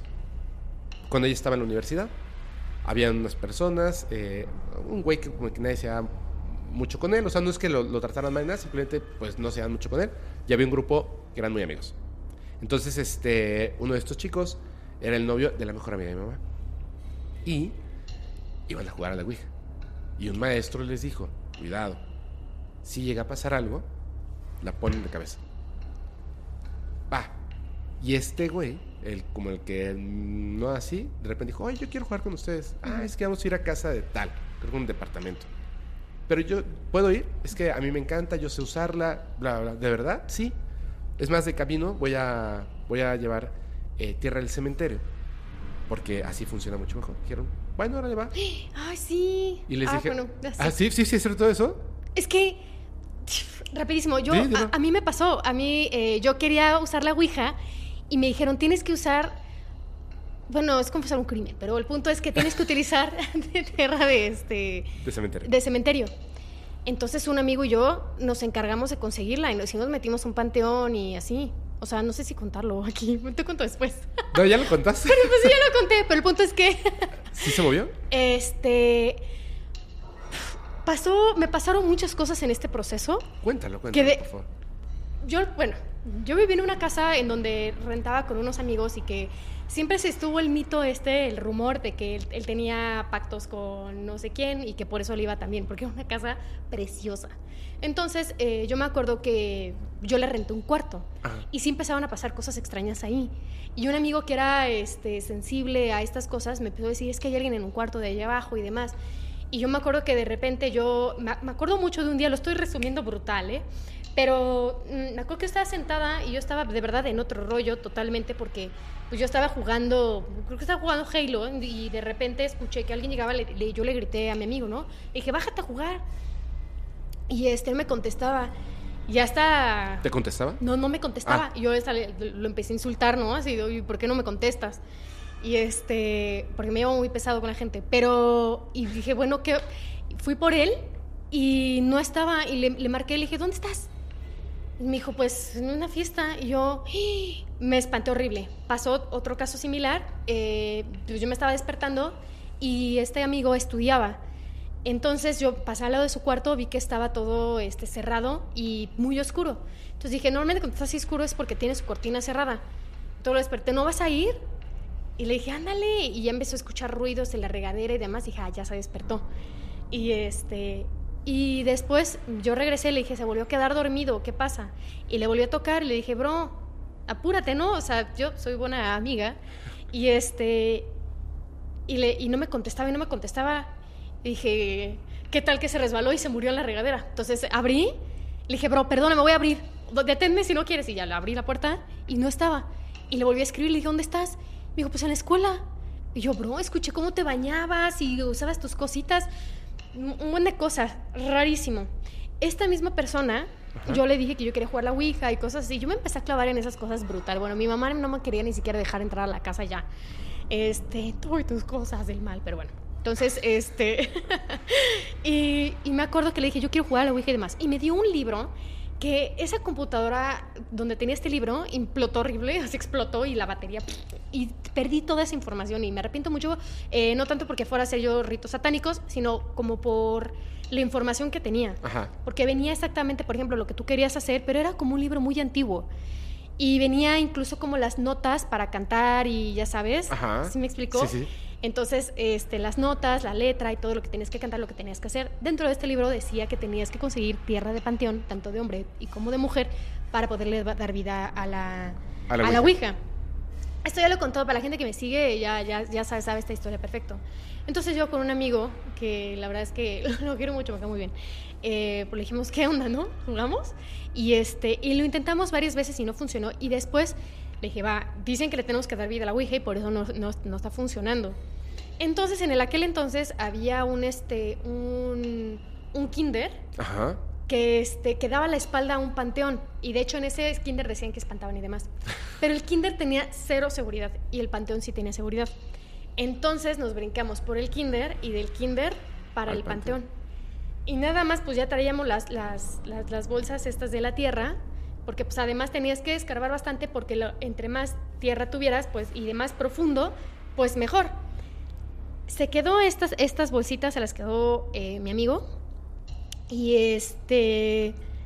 Y ya, eh, pues como que cuando dijimos, vamos a hacer esto, vamos a hacer esto, como que lo íbamos postergando y postergando.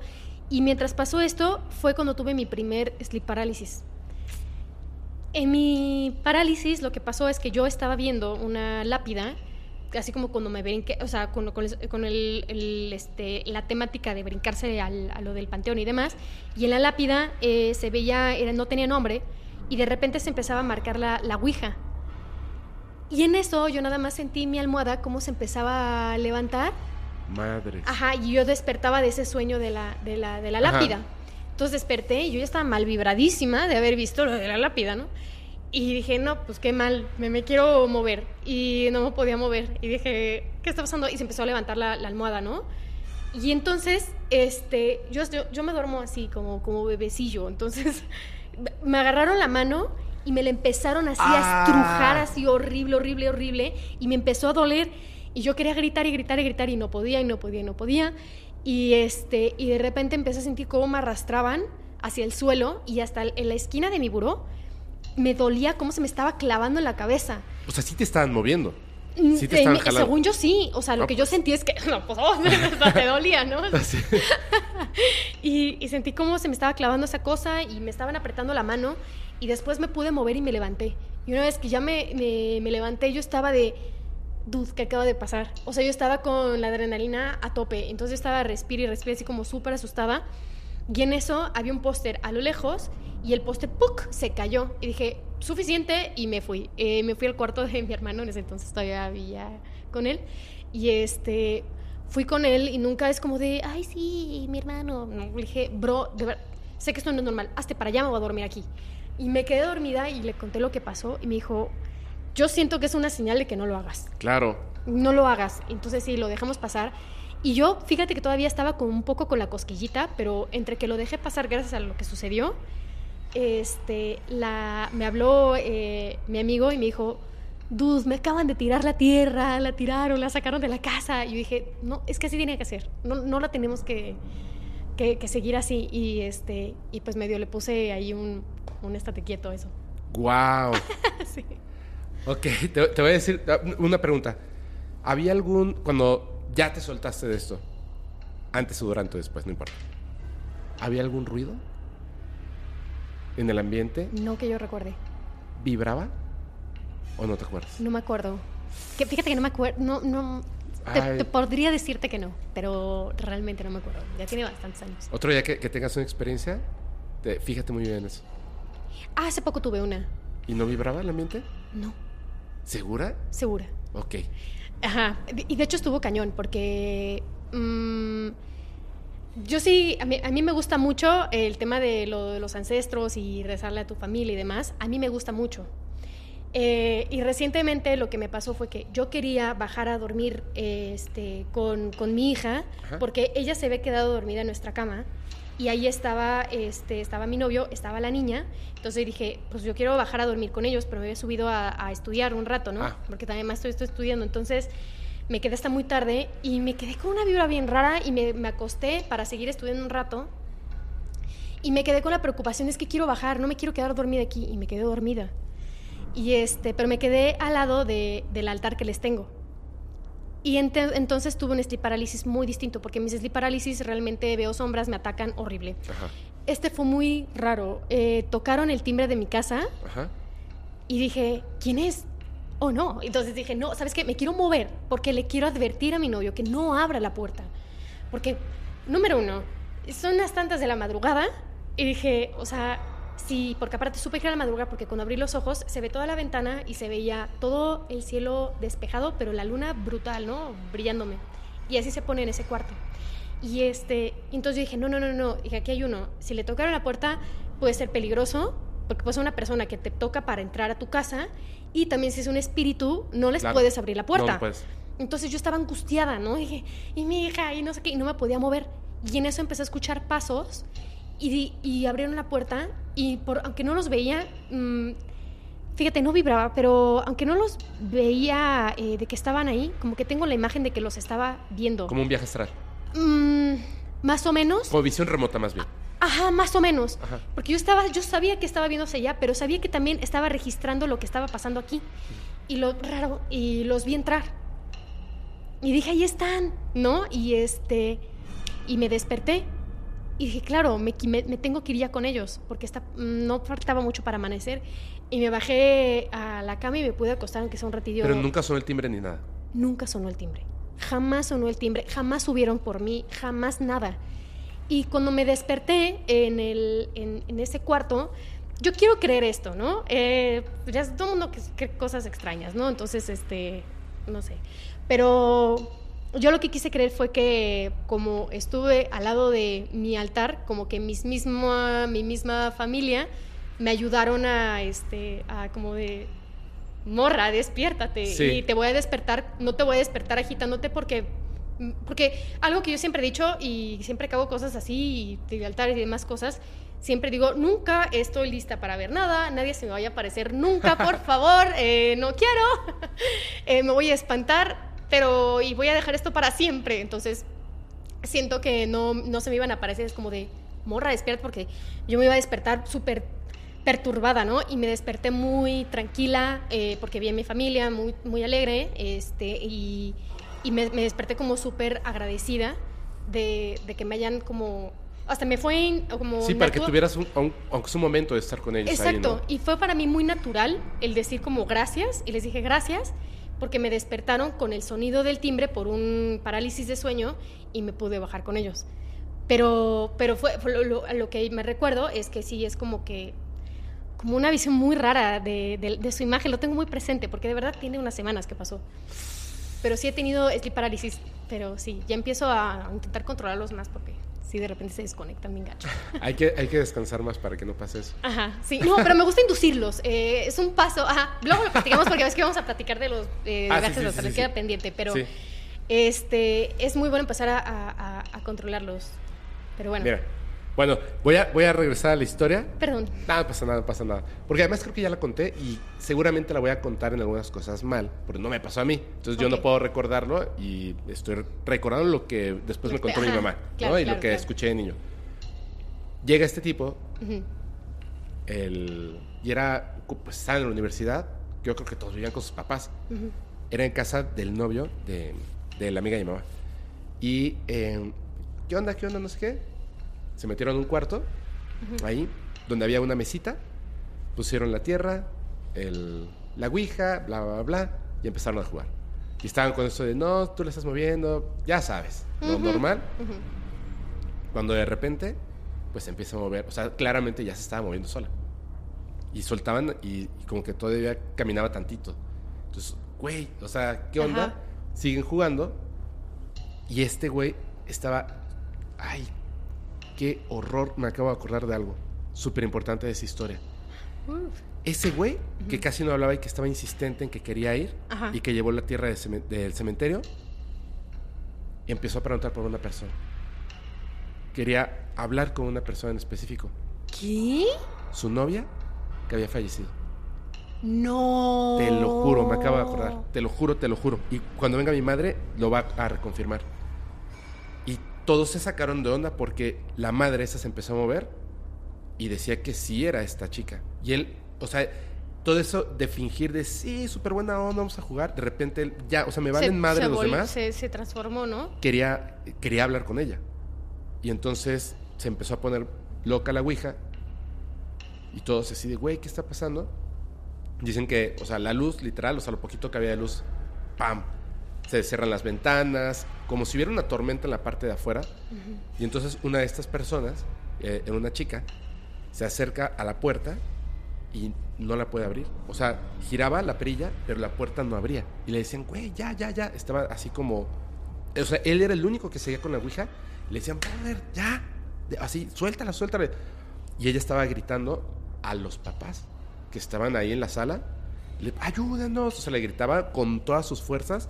Golpeaban la puerta porque simplemente no podían abrirla y sentían que había como un aire dentro de la, de la habitación.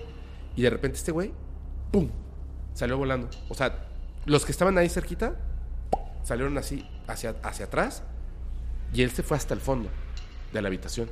Wow. Y uno de estos cuates, el, el novio, se acordó de lo que había dicho el, el profesor, se acercó, entre gritos, salieron volados las sillas, gente, etcétera. La otra gritando contra la puerta, fue y la puso de cabeza. Y en ese momento, ¿Se detuvo todo? todo normal, luz encendida, etcétera. Y estaban obviamente espantadísimos, abren la puerta, en ese momento abre la puerta normal. Y los papás estaban viendo una película en la sala, no escucharon nada, como la historia. Cero, o sea, ni gritos, ni golpes, nada. Entonces empezaron así que, ¿qué onda? Y bla, bla, bla. Y el cuate este que había salido hasta el fondo de la habitación, seguía en la esquinita, así en posición fetal, como súper asustado. Le decían, brother, brother, brother, brother. Hasta que a alguien se le ocurre acercarse y decirle, güey, párate, estás bien, etcétera. Ya no tenía vida. Le hablan, obviamente, a la ambulancia. Fue un desmadre. en No, ese pues. lugar. Un desmadre, o sea, de policía y todo. Eh, le dio un paro cardíaco y se murió. Pero ¿a quién le dio el paro? Al... Al que preguntaba por la novia. El que llevó a la tierra de cementerio, todo eso. El no invitado que, que se invitó, se murió. Bro. Imagínate. O sea, eh, o sea, esa es una historia que, que vivió, o sea, no la vivió ella, la vieron sus amigos, pero fue así como en la universidad, así de, güey, se murió una persona. Y solamente ellos sabían que habían estado jugando la Ouija y bla, bla, bla, bla. O sea, estuvo muy heavy. Entonces, yo por eso siempre les digo que, em, creas o no estos seres, creas o no que estas cosas existen, es como, yo no creo que existe el toro, ok, pero no vas y le pateas los testículos. Claro, claro. O sea, tienes que saber qué es lo que estás haciendo en todo.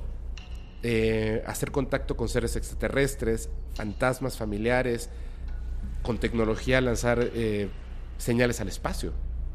O sea, no es toco la puerta y corro. Claro. No sabes quién está del otro lado. Y es complejo. Aunque creas que no hay nada, tienes que tener mucho cuidado. Y tú lo sabes. Sí. Tienes que tener mucho cuidado. sí, sí, sí, exacto. Mariana, ya, ya entré yo a tu mundo de brujería y almas en pena. Ahora tú vas a entrar a, a mi mundo de extraterrestres y conspiraciones. Ok, ok, ok. Pero fíjate que extrañamente conecta, no con lo que estabas contando, pero sí lo que te decía con magia. ¿Tú alguna vez has escuchado, por ejemplo, de eh, runas, este, sellos mágicos, silogismos, etcétera? Sí, sí, sí. Básicamente, de hecho, yo conozco personas y he visto gente que es que están pasando cosas en esta casa, bla, bla, bla, y van y hacen como una limpia, así con copal o Sí. agua bendita, sal en las orillas, un montón de cosas, pero colocan un sello, o sea, un símbolo raro, Ujú. con, como un círculo, con otras cosas, y la colocan en, en diferentes lugares, que tiene que ver la posición de, de si norte, sureste, oeste, una cosa así. Quiere decir que hay una figura geométrica que puede tener una interacción con el otro lado y con este, ¿cierto? Más o menos. Yo lo entiendo distinto. A ver. Eh, los sellos y las runas y los símbolos, al final creo que todo es eh, magia, literal como dices. Ajá.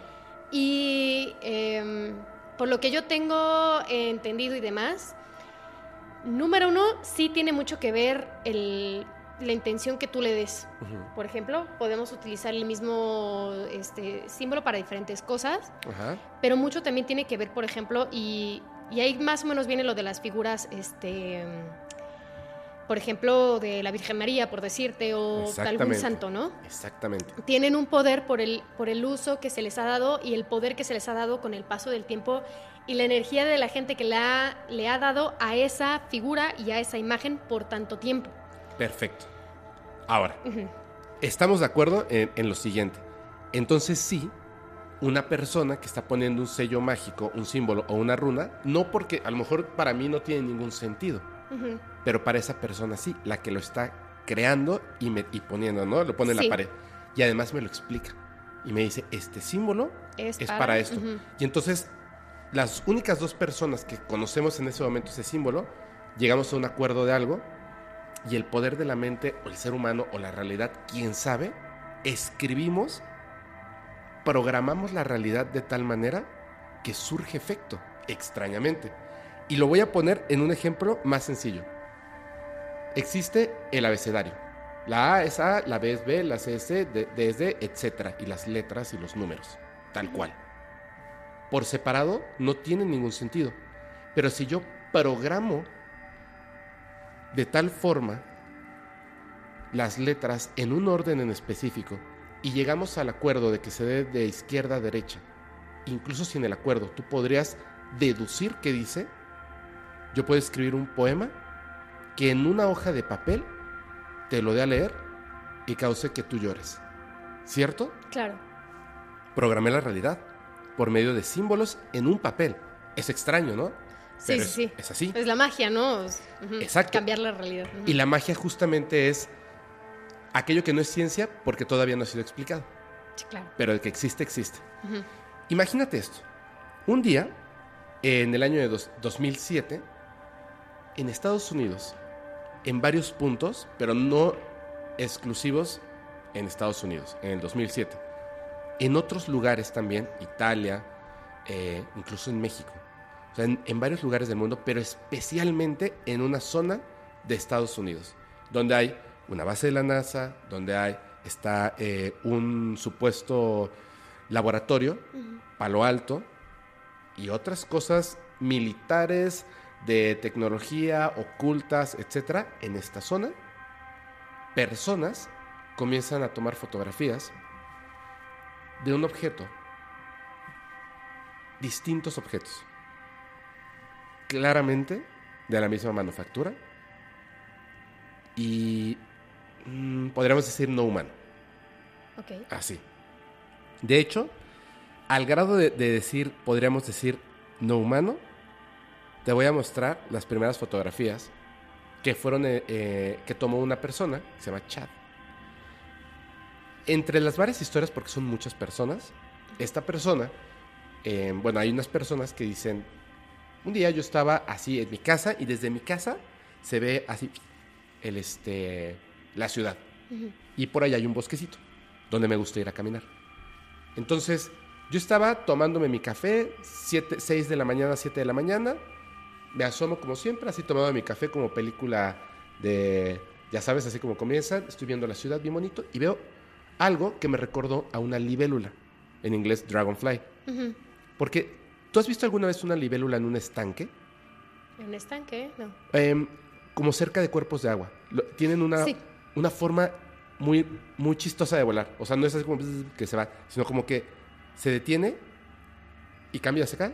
Pero Sí. es así como tit, y se detiene, tit, y se detiene, tit, y se detiene. Pero es como muy limpio su movimiento. Sí. Bueno, además de que el objeto, pues no se ve como un platillo volador, ni un avión, ni un helicóptero, hace exactamente eso. Está como que en un punto y de repente se mueve a otro, pero obviamente una extensión grandísima. Y se mueve a otro, un objeto entre 10 y 15 metros de largo. Se mueve, se mueve, se mueve, desaparece, aparece, se mueve, desaparece, aparece en otro lugar, se mueve, desaparece y no vuelve a aparecer. ¿Qué demonios acabo de ver? Sí, claro. que le puse a mi café. No pasa nada. Se va a correr a ese bosquecito donde le gustaba correr y lo vuelve a ver cerca de unos cables de alta tensión. Lo ve tan cerca y tan claro que al día siguiente decide ir preparado y le toma fotografías porque vuelve a aparecer. Yo te voy a mostrar las fotos, son fotos reales, son fotos reales, ahorita te voy a explicar el por qué. Esta es una de las primeras fotos. Súper, súper extraño. No estamos acostumbrados a ver fotos en esa calidad. 2007 además. Mira. Quiero que notes algo que es muy particular. El objeto, como ustedes lo van a estar eh, viendo también con nosotros, tiene claramente símbolos en su estructura. Clarísimos. O sea, no hay eh, duda de esto. ¿Cierto? Ok. Chat, pues tiene estas fotografías. Cuando las quiere mostrar, inmediatamente por la calidad que tienen, eso es falso, está creado en computadora, montado sobre la fotografía. No. Pero empiezan a ver otras personas. Está uno que es Ryender, Stephen, Tahoe, Ty, Solo en Estados Unidos, solamente en esa área. Todos tomando fotografías, con evidencia. Un, una cantidad enorme de personas que en distintos puntos, pero generalmente ahí, no, no toman fotografías, hacen dibujos hasta así tal cual. En, en la primera hoja de papel que vieron, ahí lo dibujan rápidamente para no olvidarlo. Uno, después de verlo, como no le toma fotografías, toma su eh, aerógrafo y lo pinta rápidamente. Lo pinta rápidamente para que no se le olvide su forma. Pero estamos hablando del mismo, del mismo objeto. Sí, claro. Este es el que lo pinta, de hecho lo pinta varias veces. Otros que sí, una fotografía, otro que lo pinta sobre una hoja de papel, otra fotografía de otros de estos objetos, otro en una hoja de papel. Ve esto. O sea, tal cual como pudo, incluyendo los símbolos que tiene el objeto. Y dices, bueno, ok, Ok, ok, ok. Ya, tenemos, tenemos como varias cosas, ¿no? Dibujos, etcétera. Pero como te dije, son un montón, un montón de fotografías. Este es- podríamos decir que es el mismo objeto. Un celular de una gama mucho más baja que no tiene pues una muy buena resolución. Y están, por ejemplo, otros que son súper espectaculares. Por ejemplo, este, que está tomando el objeto, que si nos fijamos bien, ya no es el mismo objeto. Es un poco distinto. Pero es muy similar. Claramente podemos ver que en este objeto no hay un ser vivo ahí. O sea, no es un vehículo. Por eso se le dice dron o Dragonfly UFO, por el movimiento. Pero se conoce como el dron extraterrestre. Este que estamos viendo, otra vez, como todos, lo señalan con símbolos. Ahí está el objeto, tal cual, cuando se va alejando. Estas fotografías llegan a un punto en el que comienzan a hacer, mira esta por ejemplo, estaba, este no era tan bueno, pero ya es un objeto mucho más complejo, mucho más complejo, mucho más complejo. Y te voy a mostrar directamente. Mira, complejísimo. Todo en el año 2007, personas que no se conocen entre sí, en un momento todos empiezan a hablar de lo mismo y en otros puntos del planeta Tierra. Pero especialmente, y las mejores fotografías, en esta zona de Estados Unidos. Pero la misma zona. La misma zona. Ok, ok. Inmediatamente... eh, no. Mm, así no se ven los ovnis. No es como una tecnología que desarrolláramos los seres humanos, no tiene sentido. ¿Para qué son esos apéndices, símbolos? Si fuera del gobierno de Estados Unidos, pues tendría ahí, diría Navy, USA o algo, ¿no? Eh, no. Entonces, varios investigadores e investigadoras que sí dicen, a ver, puede ser que aquí tengamos un tema. Ajá. Antes de que se haga viral y lo que sea, necesitamos, empiezan a contactar a las personas, a tener sus, a ver, cuéntamelo todo. Empiezan a estudiarlos, a estudiar todas las personas para saber si existe una conexión entre esas personas, si tienen conocimientos en computación, en CGI, en símbolos, porque los símbolos se repiten. Punto que dos Claro. personas tuvieron la misma idea, pero el símbolo, ¿qué onda? ¿No? Y descubren que esos símbolos no solamente se repiten en estas fotografías, en estos objetos. Culturas antiguas, culturas modernas. Campos en las cosechas, los crop circles, existen. En otras fotografías de otros objetos, supuestamente alienígenas. Es como, híjole, si fuera falso, solamente la, la cuestión de los símbolos, muy, demasiado complejo. Para poder controlar a personas en tantas partes del mundo, más complejo aún. ¿Qué son los símbolos? ¿Esto es real o es falso? Un experto que analiza las fotografías. En todos los análisis de todas las fotografías, todas, el objeto tuvo que haber estado ahí, físicamente. No es un montaje, no es un objeto diseñado en CGI montado, no.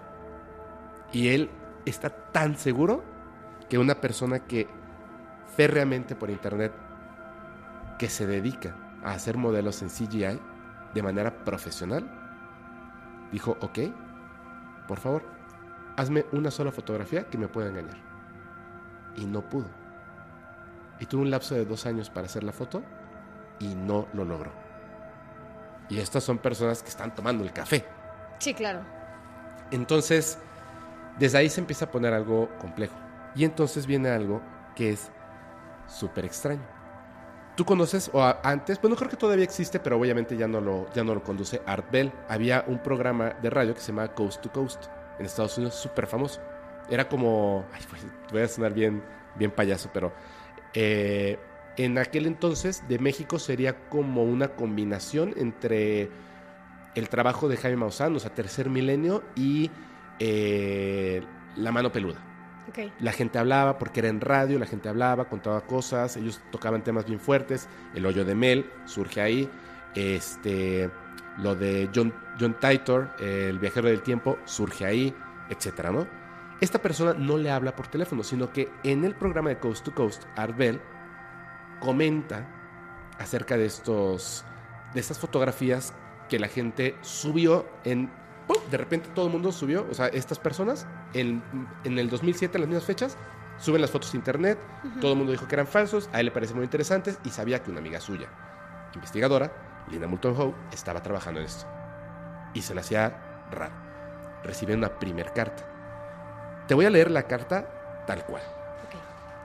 Y para, para una primera cosa, eh, les quiero comentar que no fue la primera vez en el 2007. Cuando se ponen a investigar, estas personas que sí lo investigaron, principalmente Linda, que es una súper investigadora de estos fenómenos, descubre que los primeros avistamientos de estos objetos fueron en 1980. Súper importante la fecha, 1980. Bueno, él recibe una carta y se las voy a leer tal cual, traducida al español, la primera carta que recibe, porque después recibe otras del mismo sujeto y van a ver, es una historia no larga, pero me gustaría que no se pierda. Ok. Dice así, saludos Coast to Coast. Tengo información que puede explicar mucho de lo que está pasando en las fotos proporcionadas por Chad, Rachman, el testigo Lake, de Lake Tahoe, así como las fotos tomadas por Jenna y Ty en Big Basin, California. Esos son los lugares por los que ocurría. Usaré el alias Isaac mientras publico esta información. Soy ingeniero eléctrico e informático. Importantísimo. Sí, sí, sí. Y solía trabajar en un programa llamado Carrot. Les voy a decir una cosa. Carrot, porque eso lo explica mucho tiempo después en unos documentos que filtra él y otros que se consiguen. Carrot significa investigación de aplicaciones comerciales con tecnología extraterrestre o proveniente de tecnología extraterrestre.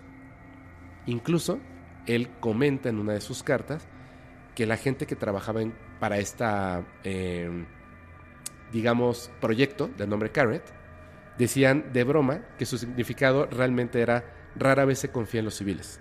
Obviamente en inglés, pues tiene sentido, ¿no? Civilians are rarely ever trust. Tal cual. Commercial Application Research for Extraterrestrial Technology. Carrot. Entonces dice que estaba trabajando en un programa llamado Carrot, que se ocupa de la investigación del desarrollo de tecnología basada en tecnología extraterrestre. Muchos elementos claves de la tecnología con la que trabajé durante mi tiempo con Carrot son claramente visibles en estos artefactos. Este trabajo se realizó en los años 80 en Palo Alto, California, por lo que no me sorprende que estos avistamientos estén ocurriendo tan cerca de esa área. Adjunto a este correo electrónico encontrarás numerosos escaneos de fotografías y documentos de mis días en Carrot que se relacionan con lo que les voy a decir y me gustaría compartir con tu audiencia. Además, he puesto un pequeño sitio web que tiene copias de muy alta resolución de todos los escaneos, así como una larga carta que explica mucho sobre mí, el programa Carrot y estos avistamientos. He estado escuchando tu programa desde el 2002 y me gustaría trabajar con ustedes para difundir esta información. Lee el texto en el sitio web para conocer el resto de los detalles, ya que estoy asumiendo un riesgo personal bastante significativo y me gustaría asegurarme de que valga la pena. Una página que ya no existe, pero bueno, se la da, ¿no? isaaccarrot.fortunecity.com. Ya no existe ni la busquen. Todo lo que pido al compartir esta información es que se mantenga completa. Hay cuatro fotos y un total de 15 páginas de documentos escaneados. Si deseas redimensionarlas para tu sitio web, adelante. Quiero que las personas tengan fácil acceso a esta información, en mayúsculas, completa. Siento que es razonable y es todo lo que pido. No estoy tratando de vender nada y la única razón por la que creé este sitio web es para garantizar que toda la información se presente correctamente y en un solo lugar. Firmado, Isaac. ¡Wow! Isaac apenas fue así como que esto tan extraño, viendo las fotos es súper extraño, de repente dices, ok, él trabajaba en un laboratorio y dice, entiendo por qué es eso, pero yo todavía no, explícame. Entonces en la página web yo eh, saqué algunas cosas de información importante porque mucho es paja y les voy a contar la historia de Isaac en Carrot. Dice que él solía trabajar en el programa Carrot en los años 80 Durante el tiempo que estuve allí, trabajé con mucha tecnología que claramente funciona, escuchen muy bien, en los recientes avistamientos de drones extraños, sobre todo el, comillas, lenguaje y los diagramas que se ven en la parte inferior de cada nave. Ah, Isaac nos comenta lo siguiente en su página web, en las cartas, en su historia, tal cual, porque luego desapareció. Contó la historia y se fue. Dice que él, pues, eh, trabaja, bueno, él estudia ingeniería eléctrica, este, ingeniería como tal, pero sobre todo informática, y él se da cuenta que en esta parte de la informática, desde muy joven, que además la informática no estaba tan avanzada como el día de hoy, pero se dio cuenta de que él era muy bueno, como que su cerebro se acoplaba muy bien a la informática y desarrollaba y entendía y programaba rápido y fácilmente. Nada más para entrar en un contexto simple. Todo lo que está ocurriendo aquí en el iPad, en YouTube, si lo están viendo en YouTube, en el teléfono, etcétera, es programación de software en un hardware. Pero esta es la cosa. Si yo, por ejemplo, sé eh, un lenguaje en específico, JavaScript, y agarro una hoja de papel y una pluma y hago un código, ¿pasa algo con la hoja de papel? Sí, no. No. Necesito de un hardware que pueda traducir eso. Claro. Entonces, de repente, a él lo contratan para trabajar en estas oficinas de Palo Alto, California. Que de hecho ellos, este... Contratan a esta persona civil, no tiene nada que ver con los militares, simplemente porque es bueno en lo que hace. Dice que al mismo momento que lo contratan a él, contrataron a otras 30 personas. O sea, en total eran 30. Él era el número 29 y había un 30. Y dicen, sí. Entonces, eh, pues está bien padre. Dicen que van a trabajar en cosas de alto secreto, que tiene que ver con informática. Y él se imaginó, bueno, o sea, eh, el James Bond de la computadora, Sí, sí, ¿no? sí. Y dijo, va, le entro, aparte la paga era buena, y dice, adelante, ¿no? Llegan un edificio de un piso, o sea, no un edificio, un, una oficina, en un complejo sí donde hay otras cosas militares, pero tú puedes pasar por ahí en tu coche, así manejando, y lo ves, y es un edificio ahí, que de hecho tiene un logotipo, como si fuera una marca de una empresa, falso, ¿no es cierto? Y tú tienes estacionamiento para la gente que trabaja y tú llegas, te estacionas, te bajas así con tu loncherita para la comida, tal cual, Godín, vida Godín, se abren las puertas y pasas, y a partir de que entras, ¡pum! Cinco pisos hacia abajo. Enorme. En donde él estaba trabajando, 200 personas. Científicos, ingenieros, informáticos, 200 personas.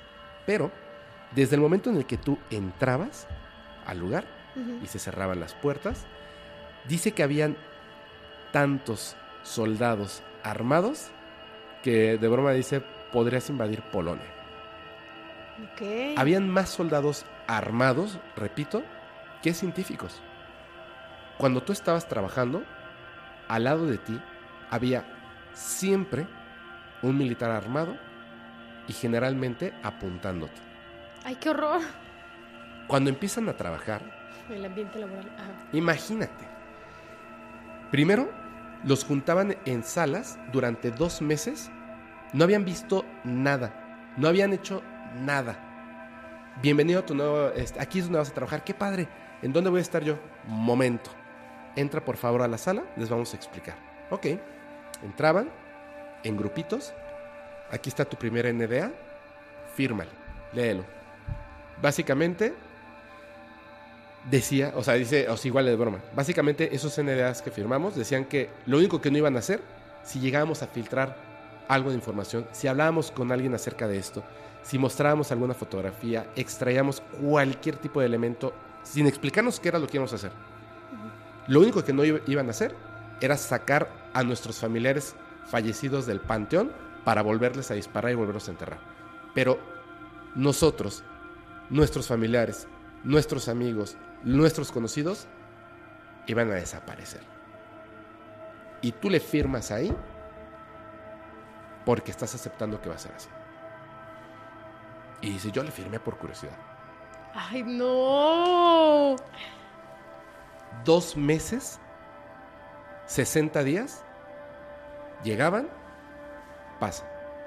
Militares diciéndote, te vamos a destruir, vamos a acabar con tu vida, vamos a acabar con la vida de tus familiares, no puedes hablar, no puedes decir nada, patriota, la bandera, Estados Unidos, viva Estados Unidos, no puedes hablar, horas lavándoles el cerebro, lavándoles el cerebro, lavándoles el cerebro, lavándoles el cerebro, dos meses, firmando cosas sin saber qué es, No, así. Después de dos meses, llegó un día. Muy bien, bajemos. Este es el laboratorio donde van a estar ustedes. Este es su equipo de trabajo. Disneylandia para un ingeniero, un científico, un informático. Todo de la más alta tecnología. Impresionante. Ya dice que ni siquiera te importaba que hubiera un militar siempre así, de repente apuntándote. Ya no te importaba. Porque él dijo, no voy a aguantar esto, lo super aguanto. Le encantaba. Y en ese momento, de las únicas y pocas veces que sus superiores utilizaron la palabra extraterrestre, la frase fuera de este mundo, de las únicas veces. A esto, esto es tecnología extraterrestre. No les vamos a decir dónde proviene, no les vamos a decir cómo lo obtuvimos, no se atrevan a preguntar. Su misión es entender cómo funciona y llevarlo a cabo. Hacer ingeniería inversa. Perfecto. ¿Y qué es? ¿No? Lo primero, algo que parece una bobina, ellos le decían el motor.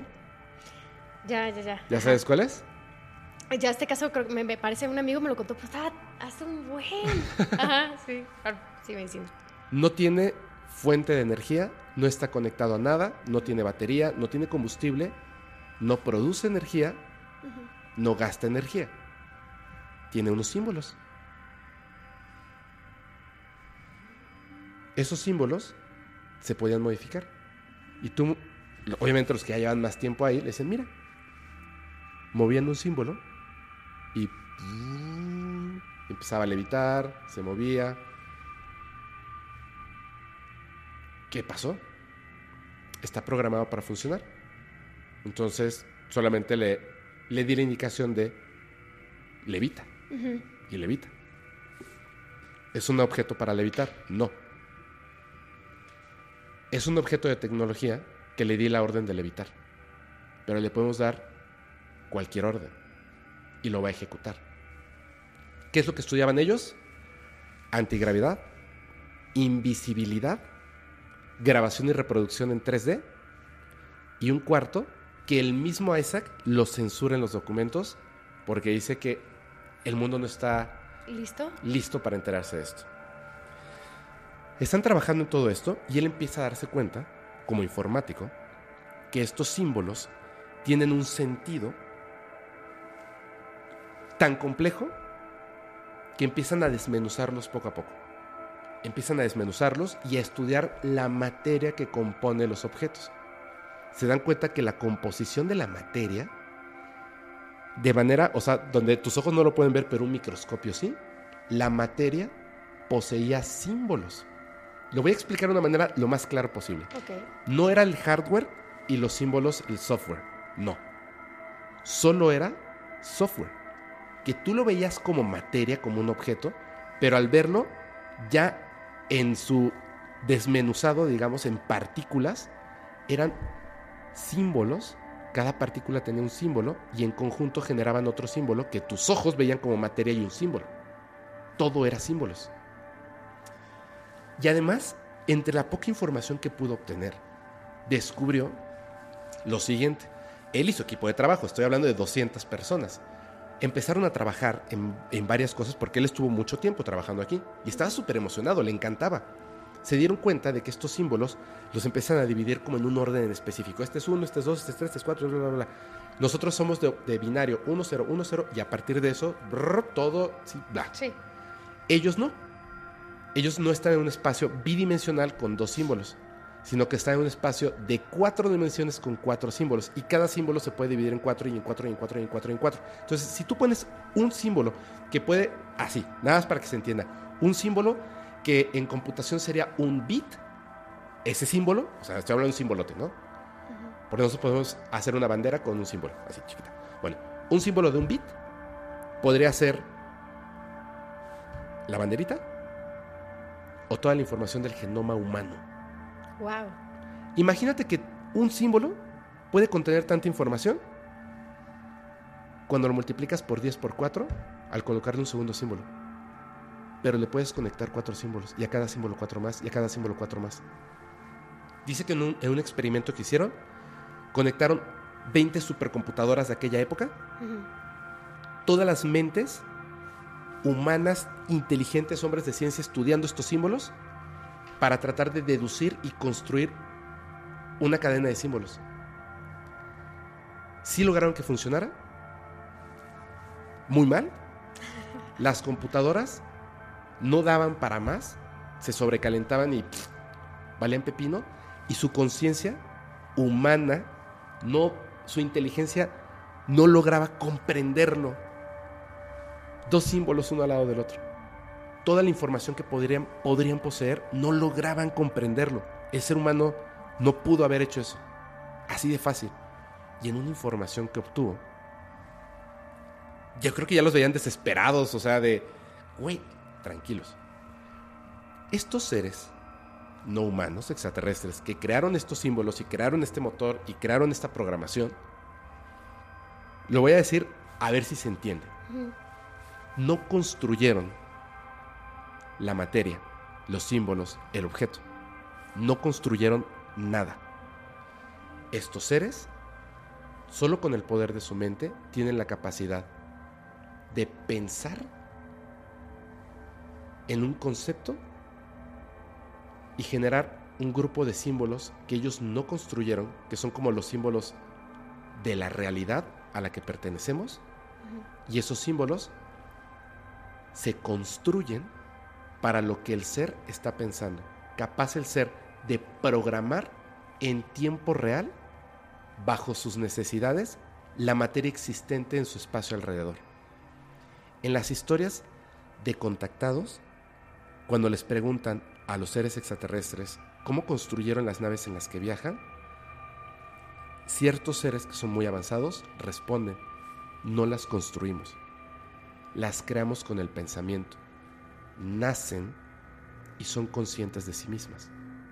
Por eso no tienen remaches ni orillas, es un solo objeto. Y lo pueden modificar, es decir, moverlo por el espacio y ejecutar acciones como desaparecer, invisibilidad, hacerse transparentes, hacerse metálicas, de plasma, más pequeñas, más grandes, a voluntad del ser que está conectado o la creó con su pensamiento. Te aseguro que si revisáramos esas naves, están diseñadas a partir de estos símbolos de una programación de la realidad y la materia. Él dice que cuando deja de trabajar en este lugar, no llegaron realmente a nada. Pero las computadoras que ellos utilizaban en 1980 no tienen nada que ver con las computadoras del 2007. Desde que él vio las fotografías, se dio cuenta de dos cosas. Uno, lo lograron. Y dos, no son naves extraterrestres. Son naves construidas por este laboratorio que ya comprendieron y pueden utilizar el lenguaje extraterrestre ajá. y la estaban probando. Por eso se hacían visibles, porque estaban cerca de los cables de alta tensión. Porque no debieran de ser visibles. Por supuesto, no quieren que les tomen fotografías. Pero ese es el error humano. Así como a ellos se les quemaron las computadoras, al momento de probarlas, pasaron cerca de los cables de alta tensión, se hicieron visibles, rompieron la fuerza. Ah, y, en las fotos se ven lo- los cables, ¿no? Porque también dije, mira qué chistoso se ven los cables de que están en la calle. Le- Se ven los se- cables. se Pero no solamente eso. Mira, está, eh, tengo toda la información de todos los estudios que se hicieron, de las fotografías, de los símbolos. Es un documento larguísimo. Ese documento son dos documentos. El documento Carrot filtrado y el otro documento. Yo les recomiendo que vayan, al grupo de Facebook, principalmente, al grupo de Telegram o a Discord, porque pues si les pongo las imágenes una detrás de otra, son Sí, muy claro. largas y no vamos a llegar a nada. Pero aquí puedes ver, aquí está el documento que él extrajo de 1986, donde él fue eliminando ciertas cosas que no quiere que se sepan, que fue lo que le mandó Art Bell con las fotografías del objeto como tal, con los símbolos, que era lo que ellos tenían, y que además se le hacía muy raro cómo lo habían conseguido, aunque nunca lo supo. Nunca lo supo.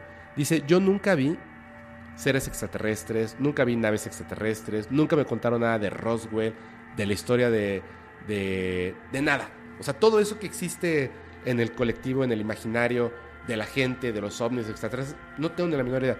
Dice, yo nunca he visto un ovni. No sé nada de esto. Yo me dedico a esto y tengo esta información y tengo los documentos. ¿Y por qué razón decide simplemente un día, mira esto, la programación? Y de hecho hay varios patrones como tal de las figuras que se han mostrado en los campos de cultivo. Y cómo van evolucionando conforme te acercas son más y más y más y más y más y más y más complejos y más complejos y más complejos y más complejos. Y llega un punto en el que tu capacidad humana de inteligencia y de razonamiento ya no puede con, con esta información. Aquí está padrísimo porque eh, tanto Linda como un investigador privado que contratan empiezan a hacer unas investigaciones tremendas porque cuando se filtra esto hubo personas que incluso hicieron videos de, de los objetos, obviamente en CGI, que son los que tumbaron. También hicieron videos con música así como, como un, un grupo, tal cual, así de música electrónica. Le gustaron tanto los símbolos y cómo se iban como formando entre ellos, que hicieron un video padrísimo. También un video del motor eh, levitando, tal cual como lo había comentado Isaac, pero no es real. Y, por ejemplo, mira, o sea, tienen... Lo fueron desglosando. Lo fueron desglosando para entenderlo. Y tiene sentido. El problema es cuando sumas 1 más 2. Se vuelve hiper complejo. Y el hecho de que están diseñados por medio de símbolos y símbolos y símbolos y símbolos y símbolos, ultra complejo. Pero hay una cosa que me parece la más interesante. Por eso comencé con esto de las runas, de los símbolos mágicos, de los sellos. En algún momento, porque además algo que sí supo él, es que esto no es perteneciente a una raza. O como le decían ellos, fuentes. Porque no se podía decir extraterrestre ni así. Entonces, eh, ¿qué- ¿de qué fuente es esto? Es decir, ¿de qué raza extraterrestre proviene este símbolo? Ok. De varios, de muchos. Ok. Entonces son varias razas de seres extraterrestres de distintos puntos del universo que llegan al mismo símbolo. O sea, no inventaron el símbolo como nosotros. Pero la cuestión es esta. En algún momento, en ese contacto posiblemente antiguo, nos enseñaron un poquito de esto y por eso las runas, los sellos, porque básicamente, como lo comentamos, el entendimiento y ponerlo ahí es software sin hardware y tiene un efecto en la materia, tiene un efecto en la realidad, así como esto. Tiene un efecto en la realidad, tiene un efecto en la materia. ¿Qué piensas? Me voló la cabeza. Y esta imagen de acá, eh, de estos, de- tal vez uno no es una babosada, pero se parece mucho al alfabeto este que usan este, en, en el idioma de dragón. Ajá. De- a mí me gusta mucho el de Scrolls, eh, bueno, de Skyrim, y bueno, muchos de Scrolls, pero el punto es que acá lo que me brinca son distintas cosas. Por ejemplo, eh, es que es un mar de confusiones porque creo que una cosa le da a la otra y cuando quieres, pues no sé, a lo mejor querer que es choro, pero, o sea, los planos están brutales. Acá lo raro está en, de repente me brinca un poco eh, la forma de, de, pues estos símbolos, ¿no? Que realmente no entiendo, bueno, nada de lo Ajá. que quieran, es, ¿qué, qué, qué, qué es eso, no? O sea, no sé si es un alfabeto, es, o qué es, ¿no? O sea, yo te podría pensar que es un alfabeto, pero no sabemos qué es, ¿no? Entonces, a mí me confunde mucho. Ama, aquí lo que me, me brinca un poco es que... mm, Ojo, estos, estos son los únicos que ellos pudieron notar que se repetían y darle un sentido lógico de consecuencia.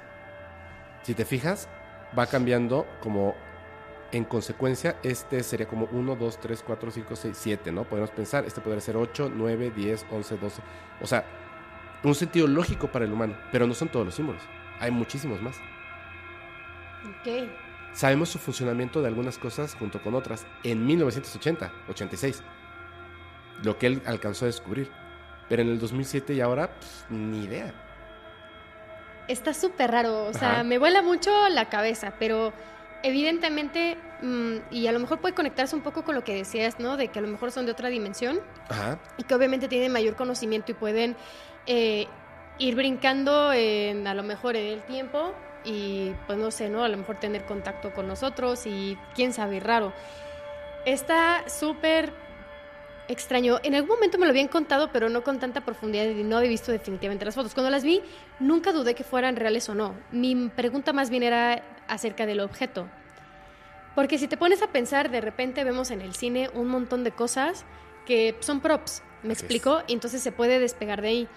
Por ejemplo, eh, algo que me brinca es de repente la- los idiomas alienígenas, tanto como por ejemplo ahorita lo que te- o sea, a lo mejor es una burrada, ¿no? Pero lo del idioma del dragón y demás, este siempre tienen como que estos patrones de que el palito y, ¿sabes? Ajá. Y tan solo nosotros en nuestro idioma, y es más, por ejemplo, el, no me acuerdo cómo se llama el abecedario este que usan en Rusia, pero este, pero si te das cuenta tienen un- una forma súper distinta, nuestro Sí. abecedario es muy distinto, los números son súper distintos, ah, pero la alienígena tiene las mismas formas rayadas, ¿no? Entonces es como, pero acá me brinca otra cosa, digo, si son tan inteligentes y demás, yo quisiera pensar que lo hicieron de una forma interpretable para nosotros, que nosotros pudiéramos descifrarlo y por eso... Sí, no los dieron ellos. Ok, bueno, entonces me hace sentido porque es como de qué coincidencia, ¿no? Pero digo, acá, mm, como yo lo veo y me gusta mucho ver como la, el lado de lo que puede ser y de lo que no puede ser, Ajá.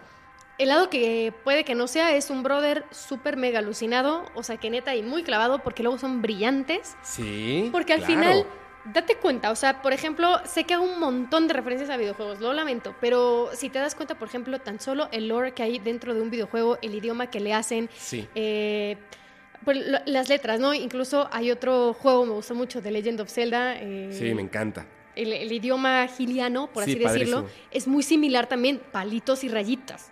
Entonces, siempre que me sacan de algo que ya es fantasía o algo que ya no es real, Ajá. me lo ponen con palitos y rayitas. ¿Tú viste la película esta de Arrival? Me encanta. Y te lo iba a mencionar, me encanta. Tiene, tiene un, un problema que la separa totalmente de lo que pudiera ser real.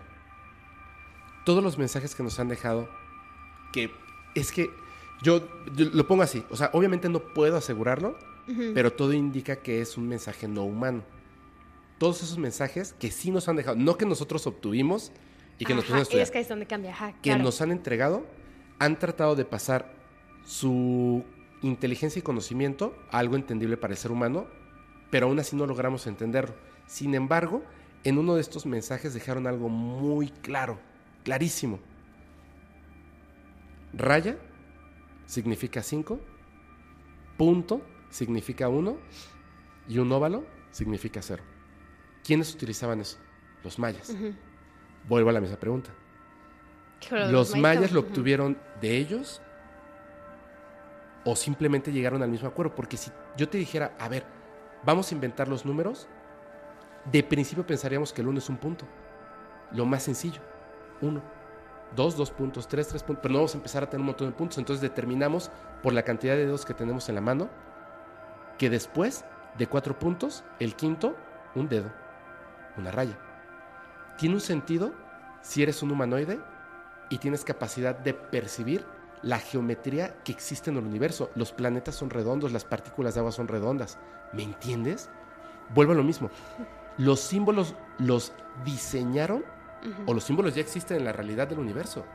Solamente los controlan. Y por eso quizá lo nuestro se llega a aparecer y en los juegos se llega a aparecer. Porque no se lo sacan totalmente de la manga, sino que Está tú en puedes- algo, ¿no?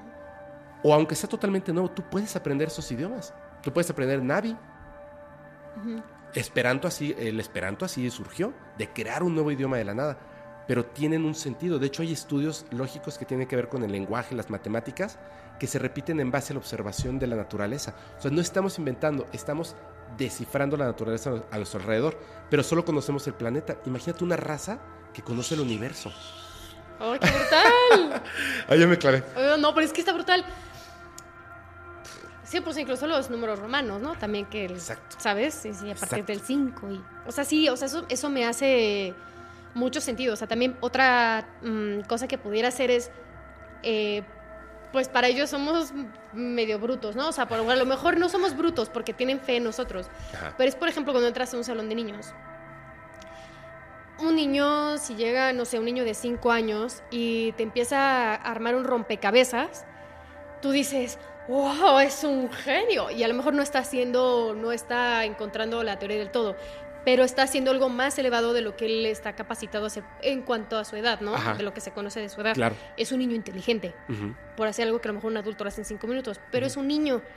Entonces, este, o sea, acá también no sé si eso pasa con, con estas, este, con- ¿Personas? ajá, mm, aliens, lo que sea, pero el punto es que estas personas, seres, porque quiero pensar que son seres, porque tampoco sabemos qué son, pero entonces, este, bueno, estos seres nos ven como eso, ¿no? Que a lo mejor, eh, pues sí somos como niños, que tenemos capacidad de, pero una forma de medirlo es como, a ver, aquí tienes un ejercicio, ¿no? Si lo tienes que resolver, no te lo voy a dar Claro. resuelto de números, de 1, 2, 3, 4, 5, como tú lo Claro. conoces, ¿no? Entonces a lo mejor es como, si lo puedes descifrar, pasas al siguiente nivel. Exacto. me explicó? Exacto. Entonces puede Siempre. ser que vaya por ahí. Siempre he pensado eso. De hecho, por eso hubo una evolución visible en los campos de cultivo. De 100 años, de hecho. Hubo una evolución visible o más, donde empezaron literal. Círculo, círculo raya, triángulo, triángulo círculo. Y literal así empezó. Y luego unas cosas complejísimas con el ADN, con eh, posiciones de los astros a futuro. Hay predicciones en los visibles en los campos de cultivo imposibles para el ser humano. ¿Lo sabías? No. Eh, de hecho, el siguiente capítulo va sobre eso. Te lo voy a contar así, una cosa, nada más. ¿Has visto alguna vez las fotografías de las manchas del sol? Sí. Ok. ¿Qué pensarías de un círculo que te mostrara el sol con una fecha, con una mancha solar, y en esa fecha el sol tuviera esa mancha solar? Imposible para que lo haga un ser humano, ¿cierto? Te lo pongo más complejo aún. Imagínate que en un vaso con agua tiro unas gotas de aceite y entonces toma una forma caprichosa. ¿Te imaginas que un círculo de las cosechas, oye, como que de repente quedó mal, ¿no? Quedó bien chueco, eso seguramente lo hicieron humanos, con una fecha. Y ocurre un evento en el planeta donde hay una mancha como el círculo de las cosechas. Improbable, imposible, ¿cierto? Claro. ¿Qué me gusta de esta historia del, del dron no alienígena? Que de alguna manera, que es lo que le digo, a mí me da mucha fe la humanidad en cuanto al grupo de conciencias de personas centradas en un objetivo claro. Vamos a resolver este misterio ultra difícil, lo que acabas de decir. Y cuando él vio las fotografías y pensó, lo lograron. Qué chingón, el ser humano lo Sí, logró. sí, sí. O sea, hombres y mujeres de ciencia ahí durante 20 años, pero lo logramos. Y hoy estamos en el 2023. Imagínate el avance que pueden tener. De miedo también. De miedo. De miedo si se utiliza para el mal. Pero claro. quiere decir que es muy probable que nuestra, en, esta, en, estos, en estas décadas veamos al ser humano, a la humanidad, no solamente viajar a otros planetas de nuestro sistema solar, sino a otros, a otras galaxias. En esta vida. Es muy probable. Si lo obtuvimos de razas extraterrestres o no, eso es lo de menos. Sí, claro. Pero el objeto está y es real. Quiero entender. Y es de manufactura humana. Observación de tecnología extraterrestre, ok. Pero es de manufactura humana. Y es súper interesante. Y me encanta la programación de la materia en base a símbolos. Sí, eso Y está digo, increíble. No manches, estas culturas, estas mujeres, brujas o como les quieran decir, lo hacían hace... La vida. Qué interesante, ¿no? Sí, está, sí está... Ay, mi emoción. Ah, sí, no, a mí también un buen, porque pues justamente lo que dices también como una conexión de naturaleza y demás, es que mm, son muchas cosas que a lo mejor se puede pensar que son forzadas en conectarlas, pero muchas a lo mejor simplemente lo están.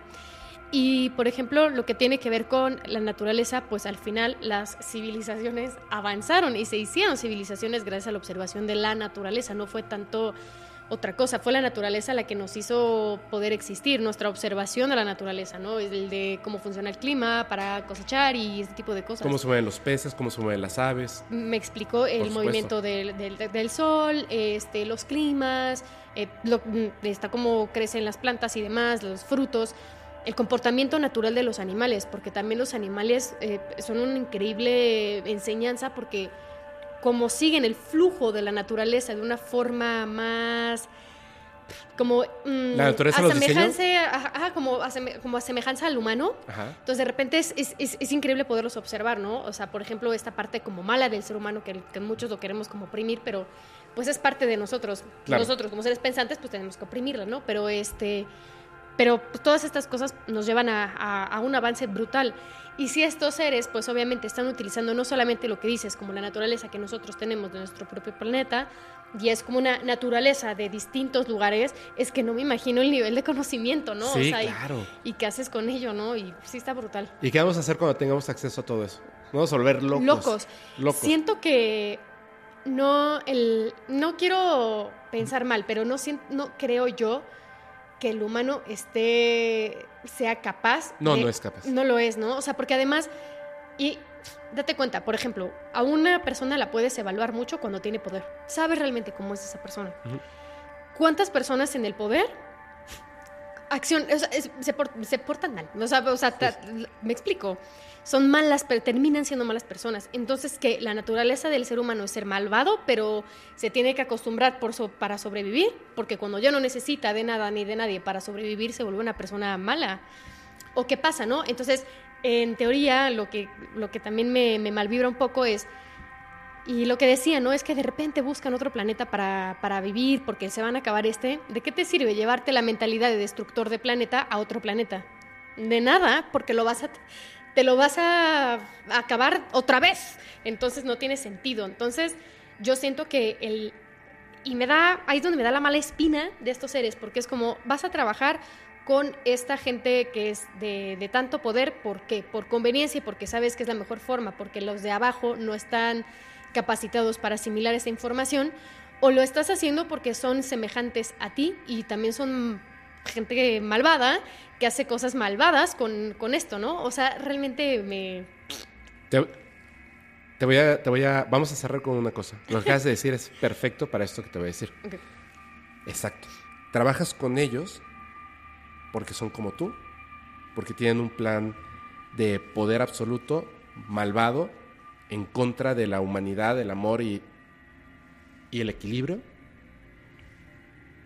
Él no dijo que esto haya sido de una un choque de una nave extraterrestre o algo así. No sabe cómo lo obtuvieron, pero funciona y está intacto. Sí, qué brutal eso. como si fuese un regalo de estos seres a las personas de poder con las que trabajan, ¿cierto? Hablando de círculos de las cosechas, hay uno muy famoso, donde sale un ser extraterrestre, atrás se ve eh, Orión, tiene un círculo en la mano en código binario y dice lo siguiente, cuidado con los portadores de regalos y sus promesas rotas. No. Claro. Crean que el bien aún está allá afuera. Mucho dolor y poco tiempo. Conductos cerrándose. Importante, ¿no? No, brutal. Muy bien, muchísimas gracias a todos. Gracias, Mariana. Gracias. Estuvo muy bueno, la verdad. Estuvo muy bueno, estuvo muy bueno, estuvo muy bueno. Y, y va a haber- Mariana va a estar este, regresando muchas veces. Eh, sí. yo encantada. Vamos a, vamos a tener este. ¡Wow! Es que tenemos muchas cosas de qué platicar. Muchas, me muchas pasar cosas. horas acá. Sí, estuvo muy, muy emocionante. Oye, muchísimas gracias. ¿Nos puedes repetir tus redes sociales, por favor? Sí, eh, me encuentras igual como Mariana Mouse, M-A-U-S, pero me encuentras como Darth Mouse 666 en Instagram. En ah, Twitter estoy como Dart-Mouse y en Twitch estoy como Mariana Mouse, TikTok también. Entonces, Ahí es está. más fácil en Google Mariana Mouse, redes. Ya. Muy bien, pues yo les agradezco muchísimo, te agradezco muchísimo. Recuerden que si quieren mandar sus experiencias, evidencias o historias terroríficas, por favor, háganlo al correo fepo.podcastparanormal.com. Tenemos otro, que otros correos, pero son para otras cosas y los pueden ver en la descripción de todos los videos. Importante, ¿por qué les digo siempre historias y experiencias? Porque si me van a contar una historia de terror que no es real, pónganme que esto, como un escritor lo hizo, me mandó dos historias buenísimas, pero no es real. O sea, es una historia que yo inventé, ¿no? Ok. Por favor, Sí, si es una experiencia es porque es algo que ustedes vivieron o que vivió alguien de su familia o que a ustedes les consta que es real. Y por supuesto las evidencias, eh, evidencias reales. Muchísimas gracias. Ustedes construyen el podcast paranormal. Yo soy su amigo Fepo y gracias, gracias equipo. Gracias. Les recuerdo que los capítulos del podcast paranormal se disfrutan mucho mejor si los escuchas mientras conduces en una oscura y terrorífica carretera y no tienes a nadie a quien abrazar. Chao.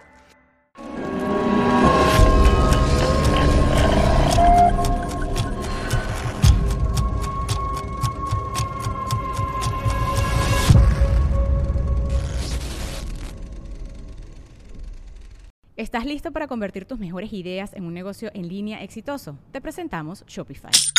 Tal vez no lo sabías, pero nuestro podcast More Than Mamis es un negocio y lo empezamos por supuesto para desahogarnos y hablar sobre la maternidad, no para convertirnos en expertas de ventas y del e-commerce. Así que sí, necesitábamos ayuda para vender nuestro merch y poner en marcha nuestra tienda. ¿Y cómo suena con Shopify? Llega otra venta. Shopify es la plataforma de comercio que está revolucionando millones de negocios en todo el mundo. Ya seas un emprendedor desde tu casa o desde donde sea, Shopify es la única herramienta que necesitas para iniciar, administrar y hacer crecer tu negocio sin dificultades. Con Shopify puedo gestionar pedidos, envíos y pagos desde cualquier lugar, brindándote toda la información y estadísticas de tus ventas al detalle. Regístrate para un periodo de prueba con tan solo un dólar al mes en shopify.com barra sonoro, todo en minúsculas. Ve a shopify.com barra sonoro para llevar tu negocio al siguiente nivel. Shopify.com barra sonoro. Judy was boring. Hello. Then Judy discovered ChumbaCasino.com. It's my little escape. Now Judy's the life of the party. Oh, baby, Mama's bringing home the bacon. Whoa, take it easy, Judy.